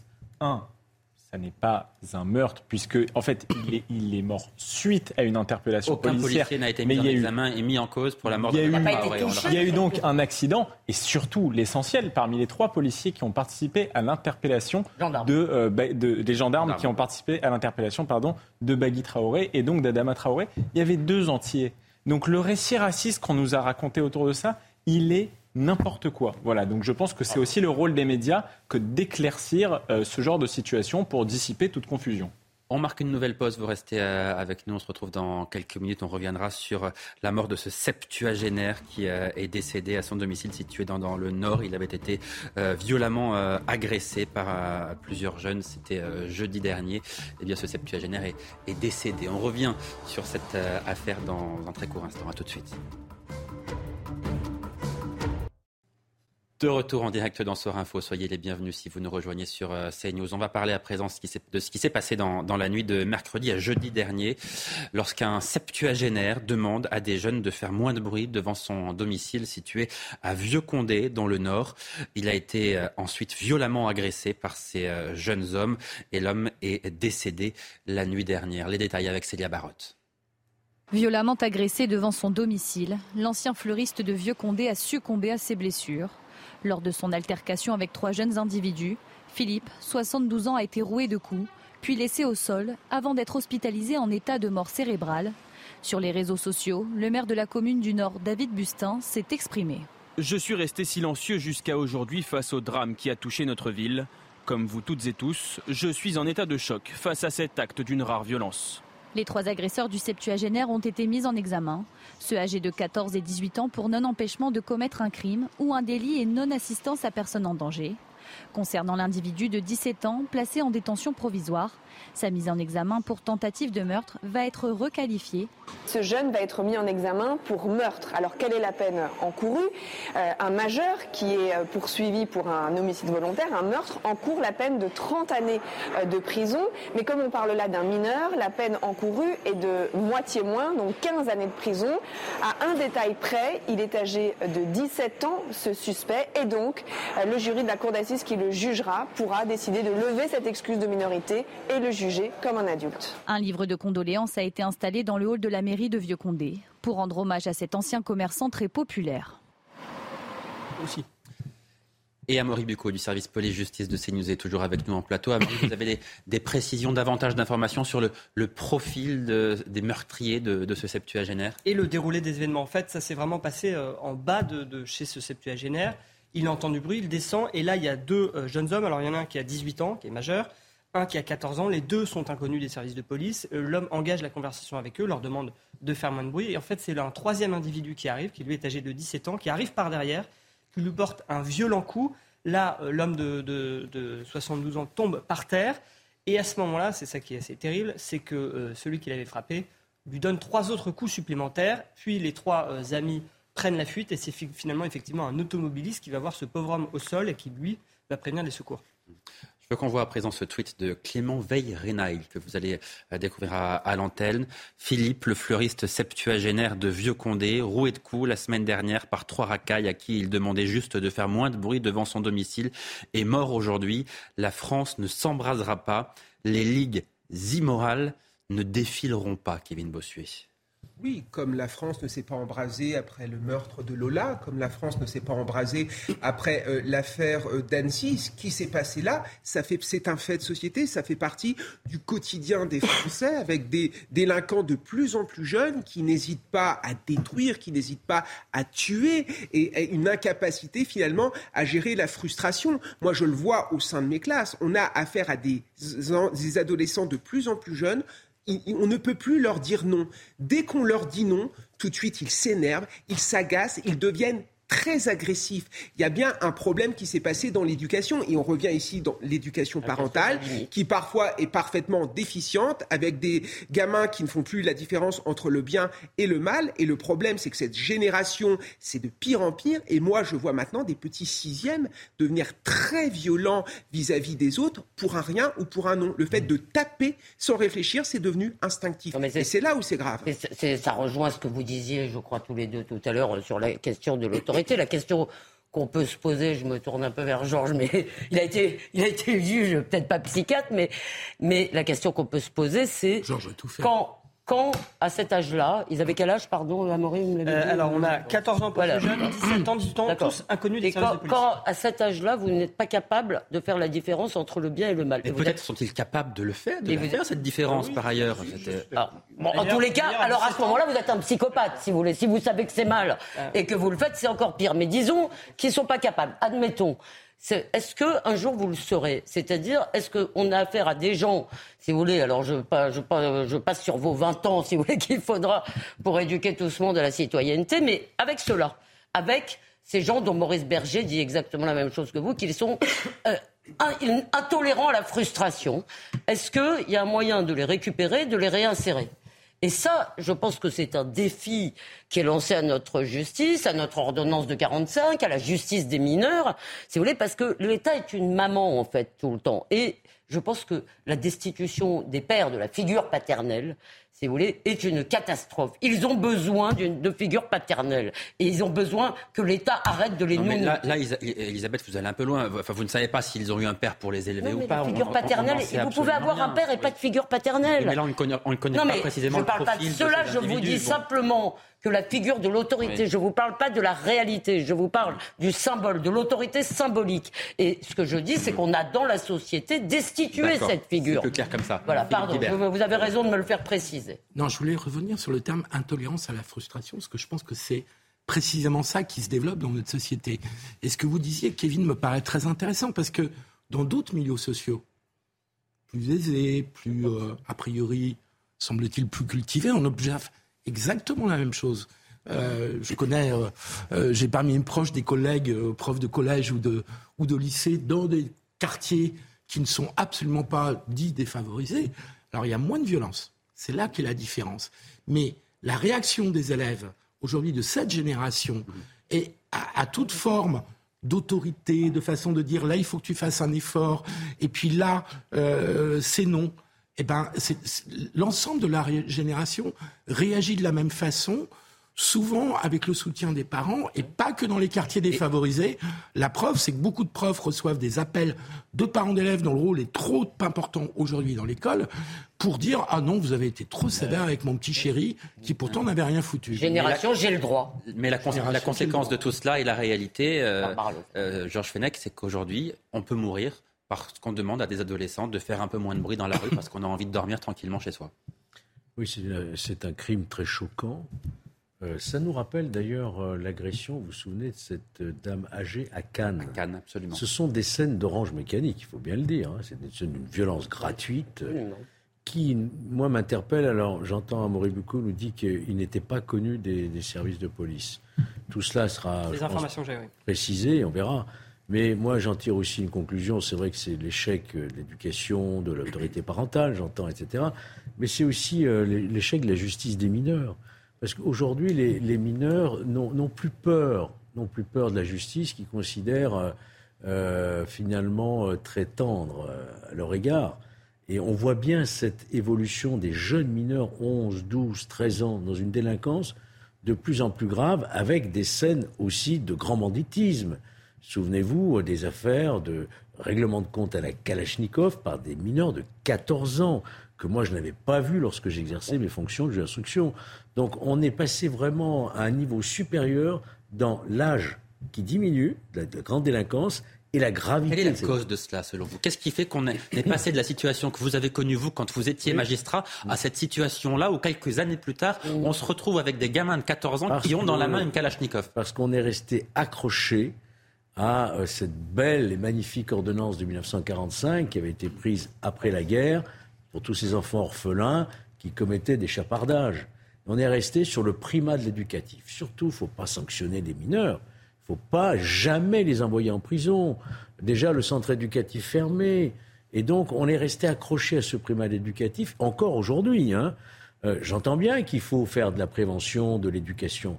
Mais il y a un moment, il faut que les sanctions tombent sans quoi le mineur n'a pas du tout conscience. Et, et comment s'appelle-t-il Maurice Berger le décrit très bien, cela. Enfin, l'école a joué son rôle aussi, quand même. Dans le, le, mineur, s'il n'a pas une sanction, il ne comprend pas. Ah, C'est bénéfique pour lui, si je puis dire. Précision d'Amérique Bucco et ensuite Je, je, vous rejoins tout à fait. En fait, moi, ce que je pense, c'est pas tant. On parle beaucoup de l'excuse de minorité, est-ce que c'est bien, pas bien. Je pense que le problème de la justice des mineurs, c'est qu'elle se passe en deux temps. Vous avez d'abord euh, l'audience de culpabilité pour savoir si le mineur est coupable, et ensuite ça peut être 12 mois après, seulement vous avez l'audience de sanction qui vient apporter la sanction au fait qui a été commis, mais très longtemps avant. Et je pense que plus la sanction est tardive, malheureusement, euh, plus c'est perçu comme une agression. Depuis quand cette année ce que vous dites, depuis quand ben, c'est ce que j'allais expliquer.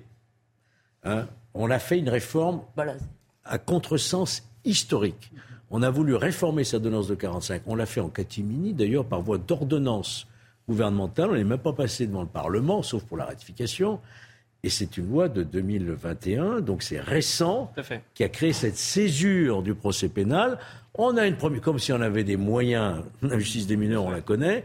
Première audience, culpabilité ou pas, on verra dans 9 mois, dans 12 mois, suivant le comportement de mineur, s'il mérite une sanction ou pas. Vous voyez, c'est l'impunité à tous les étages, quoi. Michael Je suis tout à fait d'accord avec ce qui a été dit par Georges Fenech.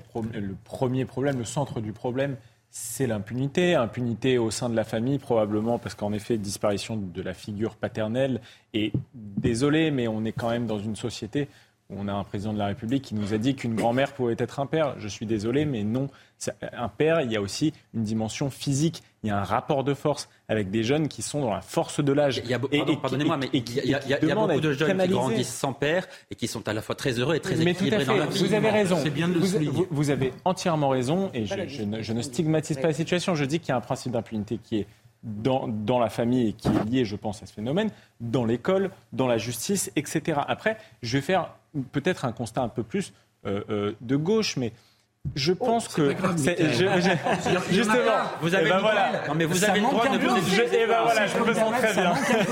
Donc, Je me sens très bien tout d'un coup. On n'est pas en je, hein, je pense que, je pense que le fait d'avoir plongé les individus dans une société du désir où la seule chose qui était reconnue était l'argent et il n'y a plus un principe d'autorité. Donc le prof, c'est un smicard qu'il ne faut pas respecter. Le policier, euh, de toute façon, la justice ne va rien dire. Donc le policier, C'est un une- une autorité transitoire et puis de toute façon, il n'a aucune autorité, donc on se passe de ça. Qu'est-ce qu'il y a de l'autorité aujourd'hui pour ces jeunes? C'est les trafiquants de drogue parce qu'ils gagnent de l'argent, c'est les rappeurs parce qu'ils sont sortis de leurs conditions, c'est parfois des grands businessmen qui ont beaucoup plus d'autorité pour ces jeunes-là. Je pense que ça a été vraiment un problème et qu'on devrait revenir à des valeurs peut-être plus traditionnelles qui reconstruisent une société qui n'est pas basée que sur l'argent non plus. Vous voyez, je suis ravi de vous avoir sur ce plateau ce soir avec Philippe Guibert, puisque ça démontre évidemment que nous donnons sur CNews la parole à tout le monde. Euh.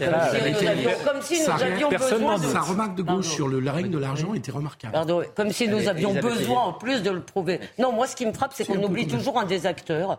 L'école apprend depuis des années aux enfants, un, qu'ils ont des droits, deux, que c'est très mal l'effort, qu'ils n'ont pas besoin de faire des efforts. On- il faut pas les noter parce que les pauvres chéris, on va les traumatiser. Il faut pas leur donner trop de travail parce qu'on va les traumatiser. Et puis, il faut baisser le niveau du bac parce que de toute façon, sinon, ils ne l'auront pas. En réalité, on...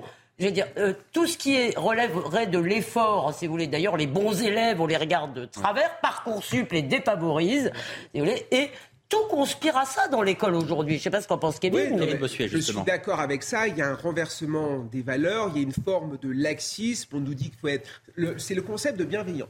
Ah oui. Voilà. Il faut toujours être bienveillant. Si euh, l'élève a insulté un autre élève, il faut comprendre. Il y a un contexte, Oh. évidemment. Donc il faut une sanction pédagogique. Et je suis d'accord sur ce que disait Amaury.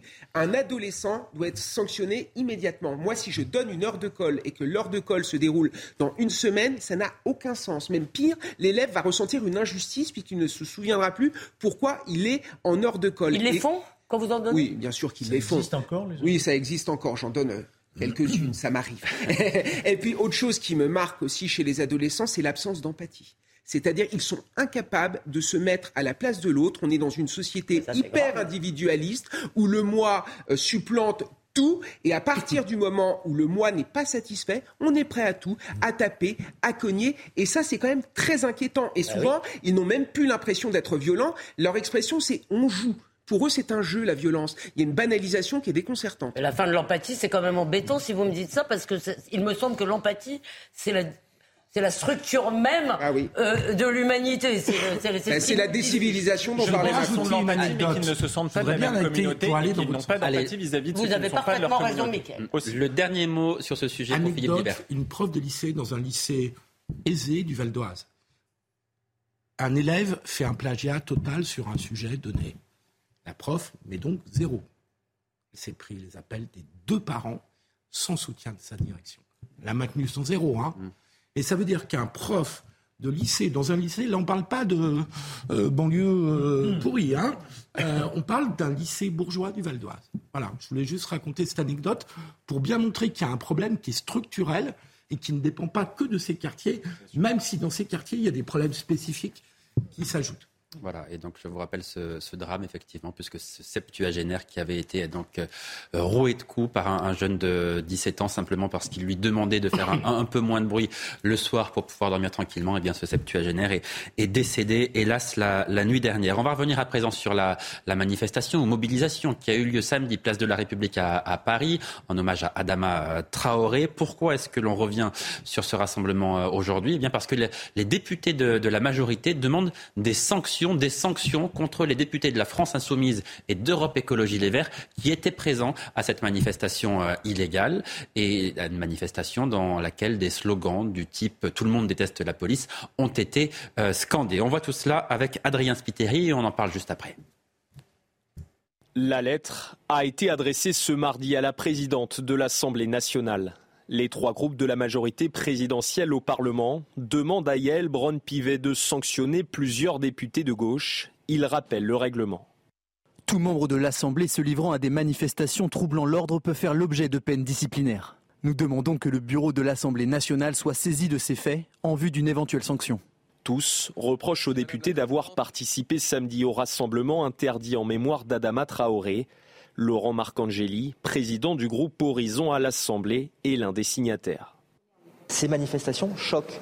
Et euh, je dirais également, euh, pour ma part, que dans nos circonscriptions, nous sommes interpellés de manière assez régulière par nos concitoyens qui ne comprennent pas qu'un député ou qu'une députée munie de son écharpe participe à ce type d'événement. Dans une conférence de presse ce matin, la présidente du groupe LFI Mathilde Panot tente d'éteindre l'incendie. Je le rappelle, le droit de manifester est garanti dans ce pays et qu'il devrait continuer d'être garanti. On invisibilise les raisons pour lesquelles nous avons voulu marcher samedi. En novembre, après le rassemblement à Sainte-Soline contre les méga-bassines, plusieurs députés de la majorité avaient appelé en vain à des sanctions contre les élus participant à des manifestations interdites. Alors, Elisabeth Lévy, faut-il sanctionner les députés de la NUPES hein, qui, qui, étaient présents, une dizaine de députés qui étaient présents à ce rassemblement Encore une fois, où des slogans du type on déteste la police ont été euh, scandés, une manifestation illégale. Alors à mon avis, il faut les critiquer vertement, il ne faut pas les lâcher, il faut leur rappeler sans relâche, comme on leur rappelle pour la manifestation contre l'islamophobie, il faut le, le rappeler à leur public en réalité. Il faut vraiment pas les lâcher. En revanche, moi je pense que des députés, ce sont des dépositaires de la souveraineté nationale et qu'ils doivent jouir d'une presque totale liberté de parole. Mais je rappelle que le droit de manifester, lui, est comme tous les droits de la République, encadré et qui peut être restreint. Mais celui-là, moi, je serais pour. Euh, moi, je ne suis pas d'accord. J'ai peut-être tort. Hein. Non, mais je ne suis pas d'accord avec vous, Elisabeth. On était dans le cadre d'une manifestation illégale. On ne peut pas faire la loi la semaine pour la défaire le week-end. C'est quelque chose qui n'est pas possible. Il y a un devoir d'exemplarité de nos députés. Et je crois que M. Porte, qui avait transformé euh, en ballon la tête d'un ministre, a été sanctionné. Pourquoi Député de la France Insoumise, Thomas Porte. Député de la France Insoumise, pourquoi on ne pourrait pas sanctionner des députés de la nation qui sont au milieu d'une meute criant on, déteste la police. Là, à un moment, ce n'est plus possible. Georges Fenac, Georges Fenac vous, qui, vous qui avez été parlementaire, est-ce que vous pensez qu'il faut euh, les sanctionner pour leur participation oui, à cette manifestation? Symboliquement, ce serait bon, condamné 135 euros d'amende, c'est-à-dire le prix d'un d'un stationnement gênant. Hein. Non, la vraie sanction, elle viendra dans les urnes. Voilà. Je pense. Mais peut-être leurs électeurs soutiennent-ils leur participation à cette manifestation Si c'est ça, c'est à désespérer. Alors. Pas tous. Non, mais ils ont été élus il y a un an. On n'a pas voté il y a cinq ans. Vous il y a beaucoup de gens qui ils, viennent, ils viennent d'être élus.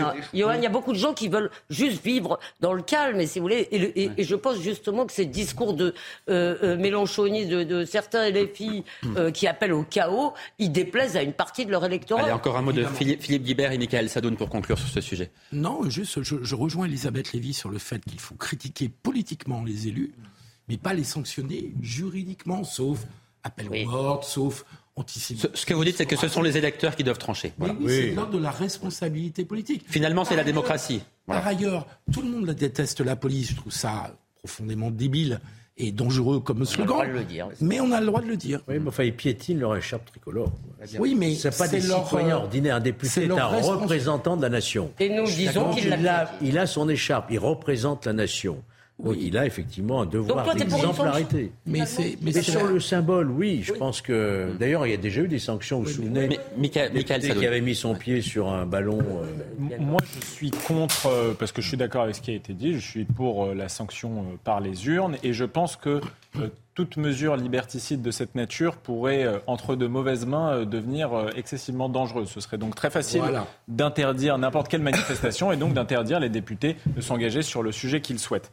Euh, je pense par contre que la réponse doit être politique. Et pour la majorité qui s'est engagée sur ce sujet, je pense qu'il s'honorerait par exemple à arrêter de renvoyer dos à dos euh, le RN et LFI, puisque Bravo. je constate qu'ils ont un rapport différent euh, à la légalité et, euh, je dirais, à la, au républicanisme de leurs engagements. Et la on va, tout simplement. On va rester euh, à l'Assemblée nationale et on va continuer à, à, parler des députés de la France insoumise. Pourquoi? Eh bien parce que euh, cet après-midi, lors des questions au, au, gouvernement, Gérald Darmanin a tenu à rendre hommage aux policiers morts ces dernières années, morts euh, lors de l'exercice de leurs fonctions. Regardez cette séquence et on en parle ensuite.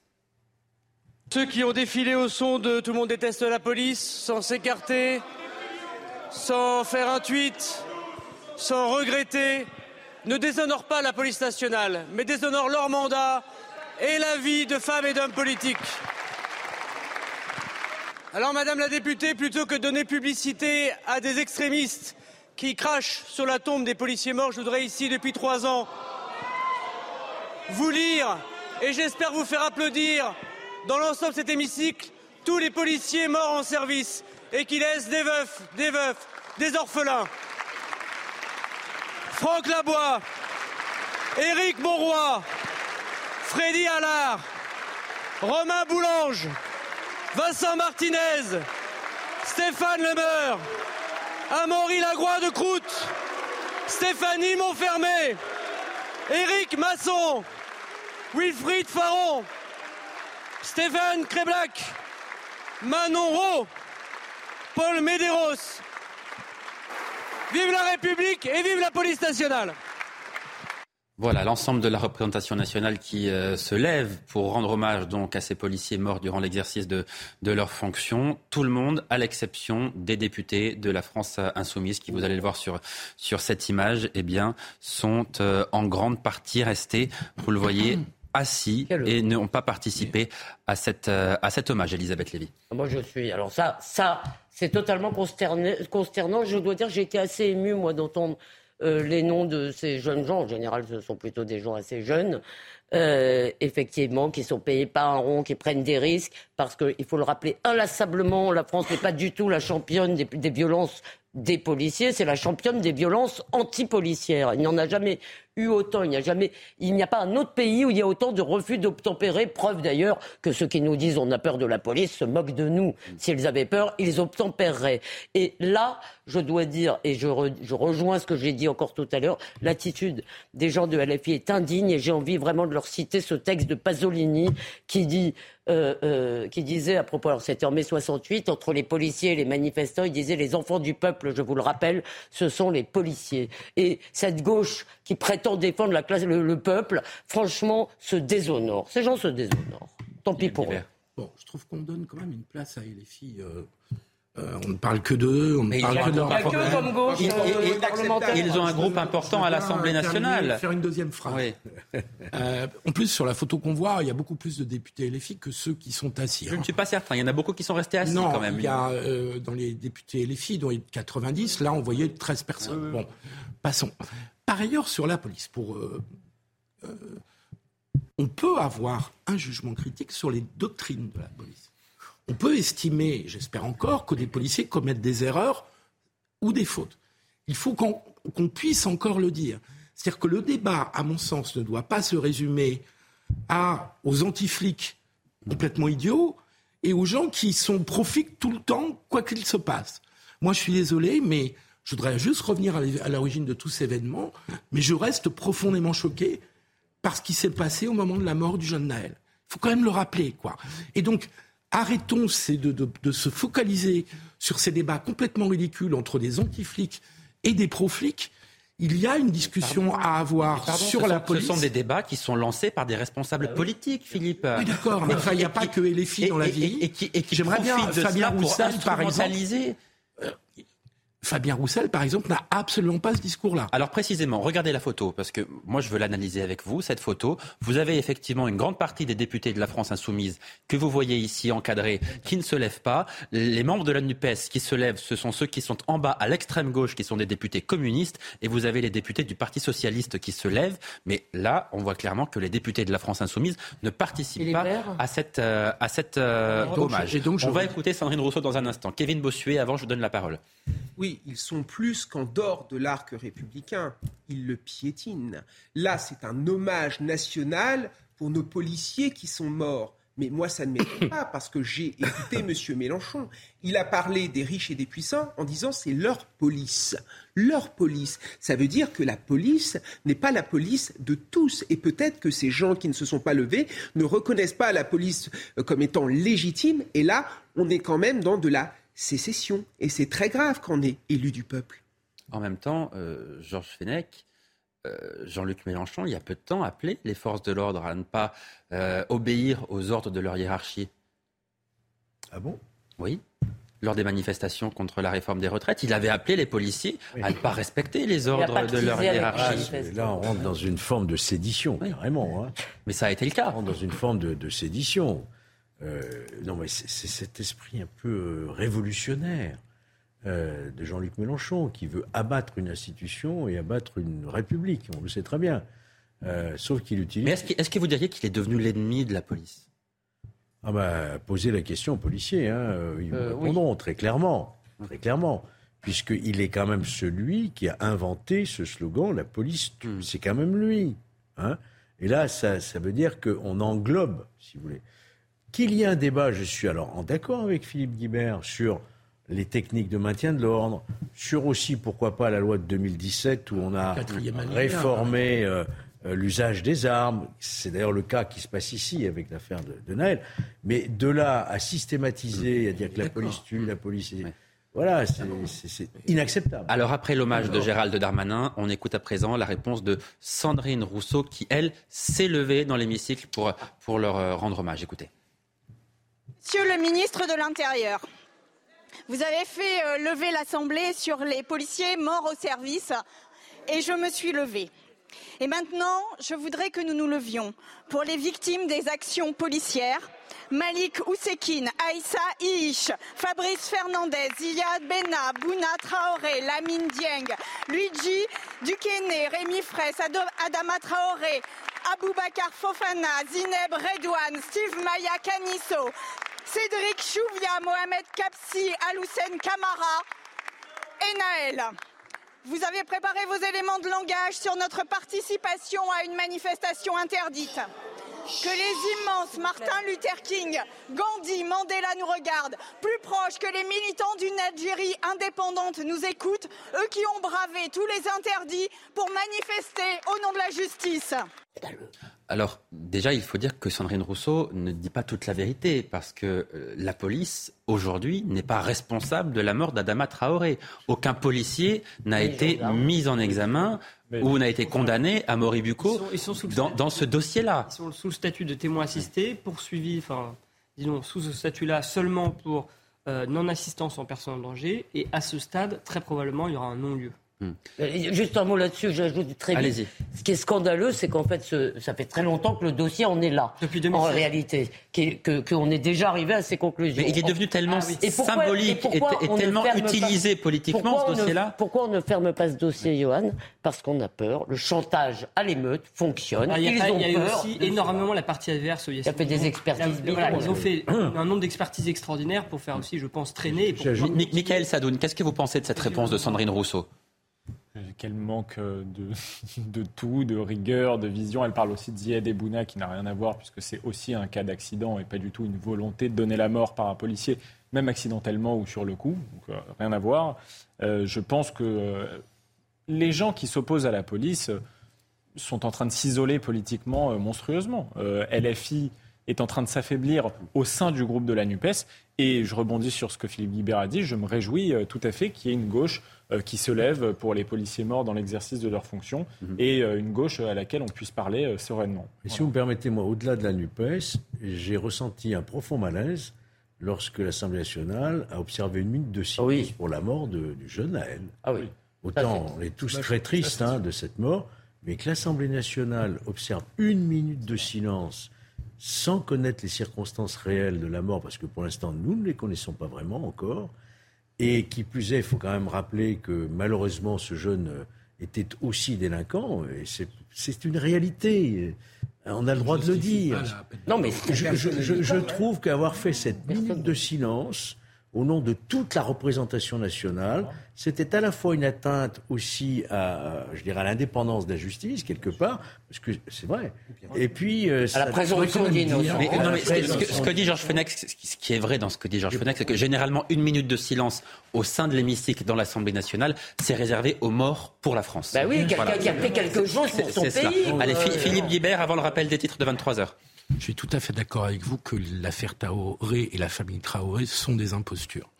Ça ne doit pas, hélas, ça focalise beaucoup le débat sur la police à travers cette famille et à travers l'affaire Traoré. Et le comité. Euh, néanmoins, c'est vrai que c'est en France qu'il y a le plus d'agressions contre la police, qu'il y a le plus de refus d'obtempérer, mais c'est aussi en France qu'il y a le plus d'accidents oui, euh, où des jeunes sont tués par des policiers. Pas toujours, enfin je précise tout de suite, bah, c'est peut-être lié, hein, d'ailleurs. Voilà. Il y en a beaucoup, beaucoup, beaucoup. Il se trouve qu'il faudrait quand même comprendre pourquoi en Allemagne et en Grande-Bretagne, qui ont aussi des banlieues, qui ont eu aussi de l'immigration, il n'y a pas ce phénomène-là. Bien sûr. Mais c'est le comprendre aussi. Mais c'est beaucoup plus. Et, donc ça mérite une réflexion qui dépasse les joutes politiques. Pourquoi ils obtempèrent en Mais Allemagne je et en pense que Grande-Bretagne c'est beaucoup plus le résultat de la, de la, formation des policiers qui a été raccourci dans le temps. Et j'invite les téléspectateurs à regarder l'audition d'Alain Bauer au Sénat sur ce sujet-là très ouais. récemment, qui est très intéressante. C'est beaucoup plus le fait d'une formation que d'un défaut de caractère ou d'un racisme. Vous avez entendu ce qu'a dit Gérald Darmanin voilà, Retour à nos débats. Retour à nos débats dans deux minutes, très précisément, juste après l'essentiel de l'actualité. Bonsoir Simon Guillain, il est 23h. Rebonsoir, cher Johan. Bonsoir à tous. Après les fortes chaleurs, place aux orages. Météo France a placé cinq départements de l'Est de la France en vigilance rouge. Les orages qui ont déjà causé des dégâts matériels, comme à Dijon, où le plafond d'une supérette s'est effondré. 21 départements ont également été placés en vigilance orange. Toujours aucune trace d'Émile, deux ans et demi, disparu samedi dernier dans les Alpes de Haute-Provence. Le procureur de la République de Digne-les-Bains a donné une nouvelle conférence de presse en début de soirée. Aucun indice, aucune information et aucun élément ne permet pour l'heure d'expliquer la disparition de l'enfant. Plus que trois petits jours avant les festivités du 14 juillet et l'heure n'est plus à la fête dans de nombreuses villes de France. Face aux émeutes survenues la semaine dernière, eh bien, plusieurs communes ont décidé d'annuler leurs feux d'artifice. C'est le cas notamment à Neuilly-sur-Marne ou encore à Montargis dans le Loiret, de villes particulièrement touchées par les violences urbaines survenues après la mort du jeune Naël. Et puis, la, reconstruction de la cathédrale Notre-Dame de Paris avance. La charpente est arrivée ce mardi matin sur le chantier. La réouverture de l'édifice est toujours prévue pour décembre 2024. Décembre voilà pour euh, ce rappel des titres à 23h sur CNews. Vous avez beaucoup de chance puisque Johan Usaï et ses invités sont toujours, là pour la suite de Soir Info. Et on vous retrouve dans une demi-heure tout juste, Simon Guillain, pour un journal complet, cette fois à 23h30. Donc merci beaucoup. Euh, Amaury à présent, on vous retrouve, puisque vous allez nous, parler d'une scène insolite qui s'est déroulée en fin de semaine dernière à, l'aéroport Roissy-Charles de Gaulle. Cette scène qui a beaucoup tourné sur les, réseaux sociaux. Euh, il s'agit de l'interpellation houleuse d'un homme en, pleine journée, au milieu euh, des voyageurs. Dites-nous ce qui s'est passé exactement. Oui, alors, on va vous montrer la vidéo euh, dans peu de temps. La, la scène s'est déroulée le vendredi 7 juillet dernier. Euh, selon nos informations, un homme s'est mis à crier que la police allait le tuer, et tout ça en se filmant sur les réseaux sociaux en direct, et plus précisément sur TikTok. Alors deux euh, policières hein, du service immigration qui passaient là par hasard, puisqu'elles se rendaient à la pharmacie, ont tenté d'interpeller cet homme, et vous allez voir que ça n'a pas été chose aisée. Non Pourquoi vous faites ça Regardez Est-ce que ça me déroule Malade. Pourquoi vous faites ça Partez Regardez Regardez, il me force Pourquoi Pourquoi Pourquoi, les gars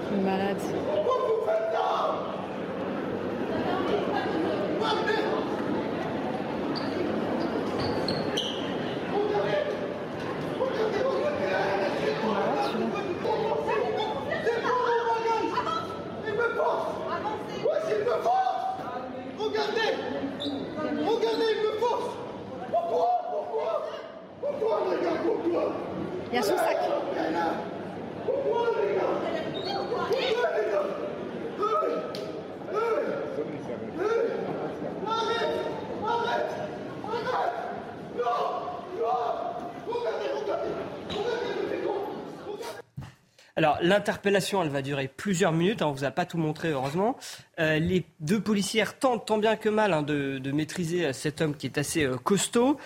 Et c'est finalement grâce à l'arrivée de renforts que cet homme a pu être interpellé. Mais vous allez voir qu'en tombant, l'homme a écrasé la tête d'une policière qui s'est quand même retrouvée avec un traumatisme crânien. Elle a eu six jours d'arrêt de travail. Elle a été emmenée à l'hôpital et elle a d'ailleurs porté plainte. Vous allez voir, c'est assez, euh, assez chaotique comme euh, situation.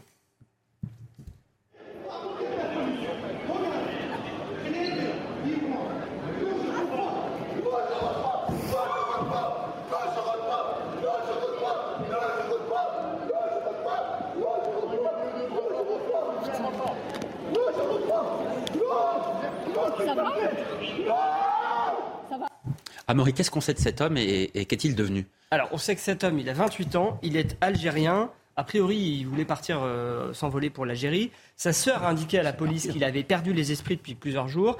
Alors, il y a eu un premier examen psychiatrique qui a été euh, mené à l'aéroport euh, pour savoir s'il avait tous ses esprits. Le psychiatre a déterminé que son, discernement était là, plein et entier. Il a donc été placé en garde à vue pour rébellion.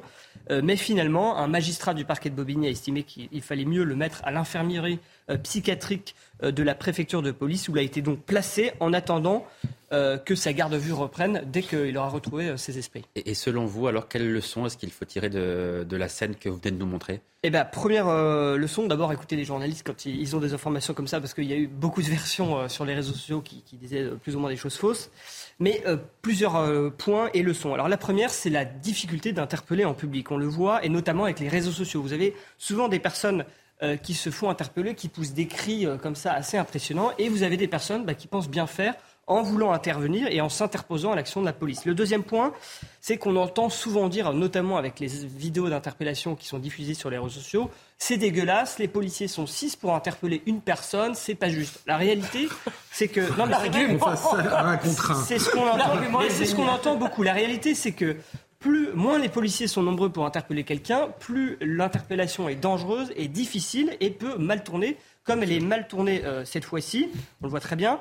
Et puis la troisième question, qui est beaucoup plus globale, c'est que se pose la question du retrait euh, des policiers alloués au contrôle euh, des passeports et plus globalement de l'immigration dans les aéroports. Hein, je rappelle qu'Emmanuel Macron a annoncé qu'il allait remplacer ces policiers par des agents administratifs pour mettre plus de policiers sur le terrain. Or, si ces trois, ces deux policières n'étaient pas là fortuitement dans l'aéroport, eh bien, elles n'auraient pas pu intervenir et cet homme aurait pu faire bien pire. Eh bien, merci beaucoup à Maurice Ducot, au moins d'avoir rétabli la, vérité, contrairement à ce qui se passe parfois sur les réseaux sociaux. On vous retrouve demain, évidemment, à, à 21h dans euh, Soir Info. Merci beaucoup. On va parler de Papendiaï, à présent, le ministre de l'Éducation nationale, qui, vous le savez, depuis plusieurs jours maintenant, s'en est pris ouvertement, scandaleusement à CNews et, Europe 1, en accusant nos différentes rédactions d'être d'extrême droite, d'être des dangers pour la démocratie. Eh bien, le ministre a récidivé aujourd'hui, cette fois dans un lieu extrêmement symbolique. C'était à l'Assemblée nationale, au cœur de l'hémicycle. Écoutez Papendiaï. On vous entend très mal, monsieur le ministre. En revanche, en revanche, vous démontrez tous vos talents d'idéologue. Vous vous placez en arbitre des élégances de la pensée, d'ailleurs évidemment souvent uniques, distribuez bons et mauvais points, jetez les anathèmes contre certains médias. Vous méprisez, ce faisant, les journalistes et des équipes qui y travaillent, et des millions et des millions de nos concitoyens qui les regardent et les écoutent. Bien sûr, j'évoque ici la polémique de ce week-end avec CNews et Europe 1. Là, monsieur le ministre, on vous entend vraiment trop. Il y a la liberté de la presse, monsieur le député, il y a aussi la liberté d'expression. Ce sont deux fondamentaux de la démocratie. Il ne s'agit de censurer ni l'une ni l'autre. Ai-je invité à boycotter? Ai-je pointé du doigt tel journaliste? Non, je n'ai fait que commenter de manière banale la ligne politique d'une chaîne de télévision. Alors, Papendiaï, qui, à la fin de son propos, cite aussi Jacques Chirac en disant il ne faut jamais, euh, comment dirais-je, il ne faut jamais conjuguer avec l'extrémisme, avec le racisme et avec l'antisémitisme. Ah C'est-à-dire qu'il considère maintenant désormais que euh, les personnes qui interviennent et les journalistes qui travaillent sur ces news sont racistes et antisémite. C'est-à-dire que ce qu'il dit aujourd'hui est, est, encore plus grave que ce qu'il a dit hier. Alors d'ailleurs, je me demande, je ne sais pas si CNews euh, va euh, l'attaquer euh, en justice, mais à ce niveau d'insulte, en tous les cas, on peut, euh, parce que là, on est dans la calomnie. Or, moi, ce que j'ai remarqué, si vous voulez, c'est qu'au début, nous, on, à causeur, on dit tout le temps qu'on est des fachos d'extrême droite, des gens qui ne le lisent jamais. On peut être tout à fait en désaccord avec nous, mais quand on vous dit fasciste, d'extrême droite, antisémite, c'est pour vous tuer. Et le ministre a raison, et la liberté d'expression existe. Sauf que un membre du gouvernement devrait absolument s'interdire, si vous voulez, de dénoncer euh, tel ou tel média. Surtout que ces gens-là, ça ne les gêne pas du tout que le contribuable paye. En revanche, des médias totalement de gauche, ça, ça ne les dérange pas du tout. Le pluralisme qu'ils devraient défendre là, parce que ce sont des médias publics payés par tout le monde, ils s'en foutent. Donc vraiment, j'espère que ce sera un de ces derniers actes de ministre, puisqu'on murmure qu'il est partant. Georges Oui, je voudrais rappeler aussi une autre règle gouvernementale, c'est la solidarité gouvernementale. Un ministre ne peut pas s'exonérer de la solidarité pour faire une saillie pareille.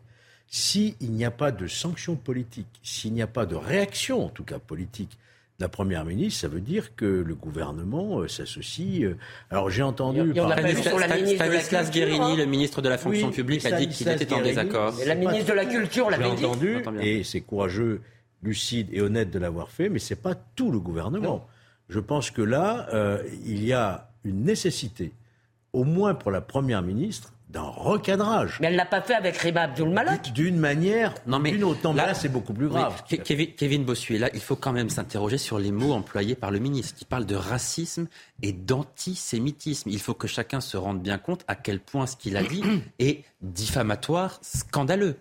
Mais c'est extrêmement grave. C'est-à-dire qu'il part du principe que tous ceux qui interviennent sur cette chaîne, que tous les journalistes de cette chaîne seraient racistes ou antisémites, alors qu'on passe notre temps à dénoncer, par exemple, l'antisémitisme. Je pense que Papendiaï ne regarde pas ces news, ne sait pas ce que c'est, parce que s'il regardait ces news, il aurait une, une, toute autre vision des choses. Et je me dis quand même qu'il est ministre de l'Éducation nationale. Un ministre de l'Éducation nationale doit apprendre la modération, doit apprendre que finalement le pluralisme dans les médias, c'est quelque chose d'important, que le politique n'a pas à s'immiscer euh, dans, euh, dans dans, dans, la sphère médiatique. Moi, j'attends autre chose de ce ministre. J'attends des solutions, par exemple, sur la montée de l'islamisme à l'école. Il ne prononce jamais le mot islamiste. Alors je comprends. Oh, tu vas a... oui.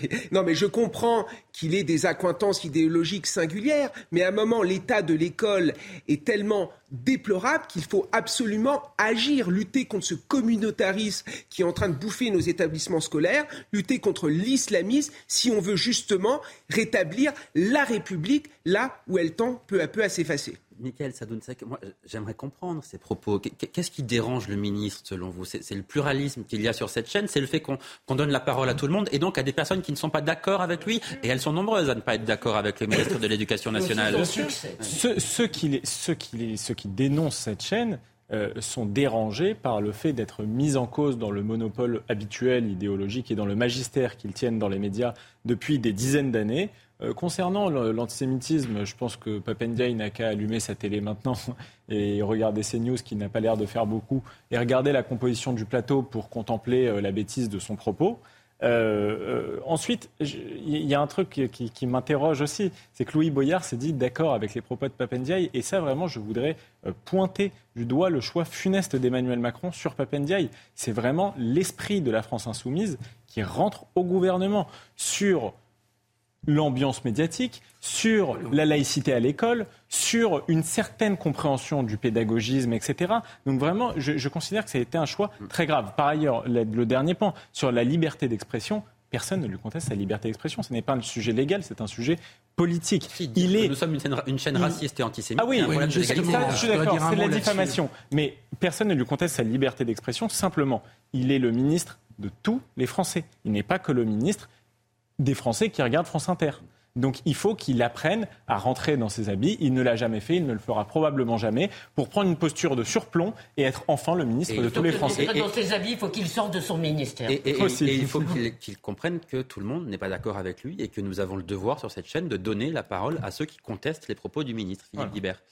Oui, enfin, s'il a vraiment, on n'a pas entendu l'extrait, mais s'il a vraiment dit qu'il y avait du racisme et de l'antisémitisme sur cette chaîne. Il a cité Jacques Chirac en disant Je vous rappelle les propos que tenait Jacques Chirac. Oui. Ne conjuguez jamais avec l'extrémisme, avec le racisme et avec l'antisémitisme. Mmh, il, a, il, il, a dit cela en répondant, à une, question, à une, en répondant à une question posée sur CNews. Donc évidemment, ça semble incontestable. Donc nous sommes fondés individuellement ou collectivement à porter plainte pour diffamation. Parce qu'il y a un moment où ça commence à bien faire. Enfin, alors je suis pris en, dans mes propres contradictions. aussi? Je, je, je, ça relève de la Cour de justice de la République. Euh, je suis pris à mes propres contradictions, puisque je défends souvent l'idée, d'ailleurs encore tout à l'heure, que les politiques sont responsables politiquement et que judiciairement, euh, c'est pas le, on va pas judiciariser la vie politique. Mais là, c'est de la calomnie. Mais là, c'est de la calomnie. Enfin, je trouve qu'il y a un moment oui, où il y a une limite quand même. Non, mais il a même, le propos, le propos il, il a dit fait. de mémoire, nous étions un danger pour la démocratie. Absolument. Absolument. Ce qui, est, ouais, ce qui me paraît tout à fait diffamatoire. Où, Après, sur le fond, si je peux juste ajouter sûr, un point.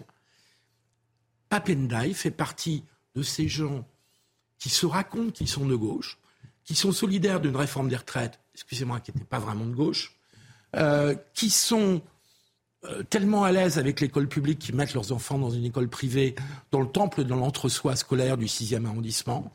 Et donc moi j'aime bien qu'on me donne des leçons de gauche. J'ai quelques faits d'armes depuis plus longtemps que M. Papendai dans ce camp-là, même si je m'en suis éloigné. Donc ça commence à bien faire. Enfin, je veux dire, euh, il y a des critiques, il y a du débat. Euh, c'est normal qu'on ne soit pas d'accord. Ce que ne supporte pas M. Papendai, comme plein de gens, c'est qu'en fait, sur cette chaîne, je vais vous dire, c'est pas, c'est qu'il y a des gens qui puissent être proches du Rassemblement national ou d'Éric Zemmour qui, qui, interviennent sur cette chaîne. Le fond du problème, il est là. Or, or je vais jusqu'au bout. C'est problématique qu'un ministre considère, moi je suis contre, vous savez bien que ce n'est pas exactement mes idées, mais que 30% du corps électoral ne puisse pas avoir droit à la parole dans des médias, est profondément problématique et c'est ça le danger pour la démocratie. Je crois que vous avez très bien résumé la, la situation. Je Pardon d'avoir été un peu long, mais... Les euh, téléspectateurs savent depuis quelques jours maintenant ce que je pense de Papendiaï et ce que j'avais à lui dire. Voilà, le sujet est clos. Un mot euh, concernant Christophe Deloire. Christophe Deloire qui, selon euh, le magazine Le Point, eh bien, devrait être choisi par Emmanuel Macron. Christophe Deloire, c'est le président de RSF, pour diriger et organiser les états généraux de la presse. Voilà, Emmanuel Macron veut organiser les états généraux de la presse et en confier la responsabilité à Christophe Deloire. Et voici ce que disait Christophe Deloire il y a encore peu de temps à propos de Vincent Bolloré. Là où Vincent Bolloré passe, le journalisme trépasse. Je rappelle que Vincent Bolloré est l'actionnaire principal de, Vivendi, de Canal+, et donc de, de CNews. Choisir cet homme pour diriger les états généraux de la presse, est-ce qu'Elisabeth Lévy, ça vous semble bien raisonnable? Ça semble en tout cas être bien mal parti euh, au niveau de l'indépendance et... Euh, Alors moi d'abord, je suis tout à fait contre des états généraux de la presse par qui qu'ils soient organisés, si vous voulez, parce que je veux dire, je, je sais très bien... En tout cas, ce, sera des états, ce sont des, états généraux très partiaux. Voilà, vous aurez encore hein Plenel qui va faire le beau, qui sera invité, qui, en majesté. Je vois tout de suite comment ça va se passer. France Inter sera surreprésenté et je vous fiche mon billet qu'il n'y aura à peu près euh, personne de notre groupe. Euh, donc, je ne vois pas en quoi le gouvernement, si vous voulez, le gouvernement, on a un interlocuteur pour les questions réglementaires qui est Madame Abdul Malak, qui quand même renvoie aux menaces contre CNews, qui étaient aussi problématiques, peut-être moins graves, mais quand même problématiques. Elle a menacé presque explicitement CNews de, de la priver de sa fréquence qu'elle n'a pas le pouvoir de faire. Euh, et, si vous voulez, ce qui me frappe, c'est que l'intelligentsia de ce pays qui s'est réunie dans un théâtre de, de M. Dumontet, pour parler du JDD, de Geoffroy Lejeune. Il se passe des choses dans ce pays. Il y a des émeutes, il y a des choses graves, il y a une situation économique grave, mais leur problème, le grand problème, c'est la liberté de la presse. C'est la liberté d'expression et le pluralisme. Et le pluralisme euh, euh, euh, qui vit en grande partie grâce à nous. Parce qu'avant qu'il y ait la possibilité d'avoir des chaînes comme CNews, si vous voulez, vraiment, il y avait un ton monocolore dans les médias. Alors ça, vraiment, il y en a marre. Allez, ce sera le, mot de la fin. Merci à tous d'avoir participé à, cette émission. Merci, d'être resté avec moi. Merci à vous de nous avoir suivis. Vous restez avec nous, vous ne bougez pas. Je vous retrouve dans quelques minutes en compagnie de Simon Guillain pour un journal complet. À tout de suite.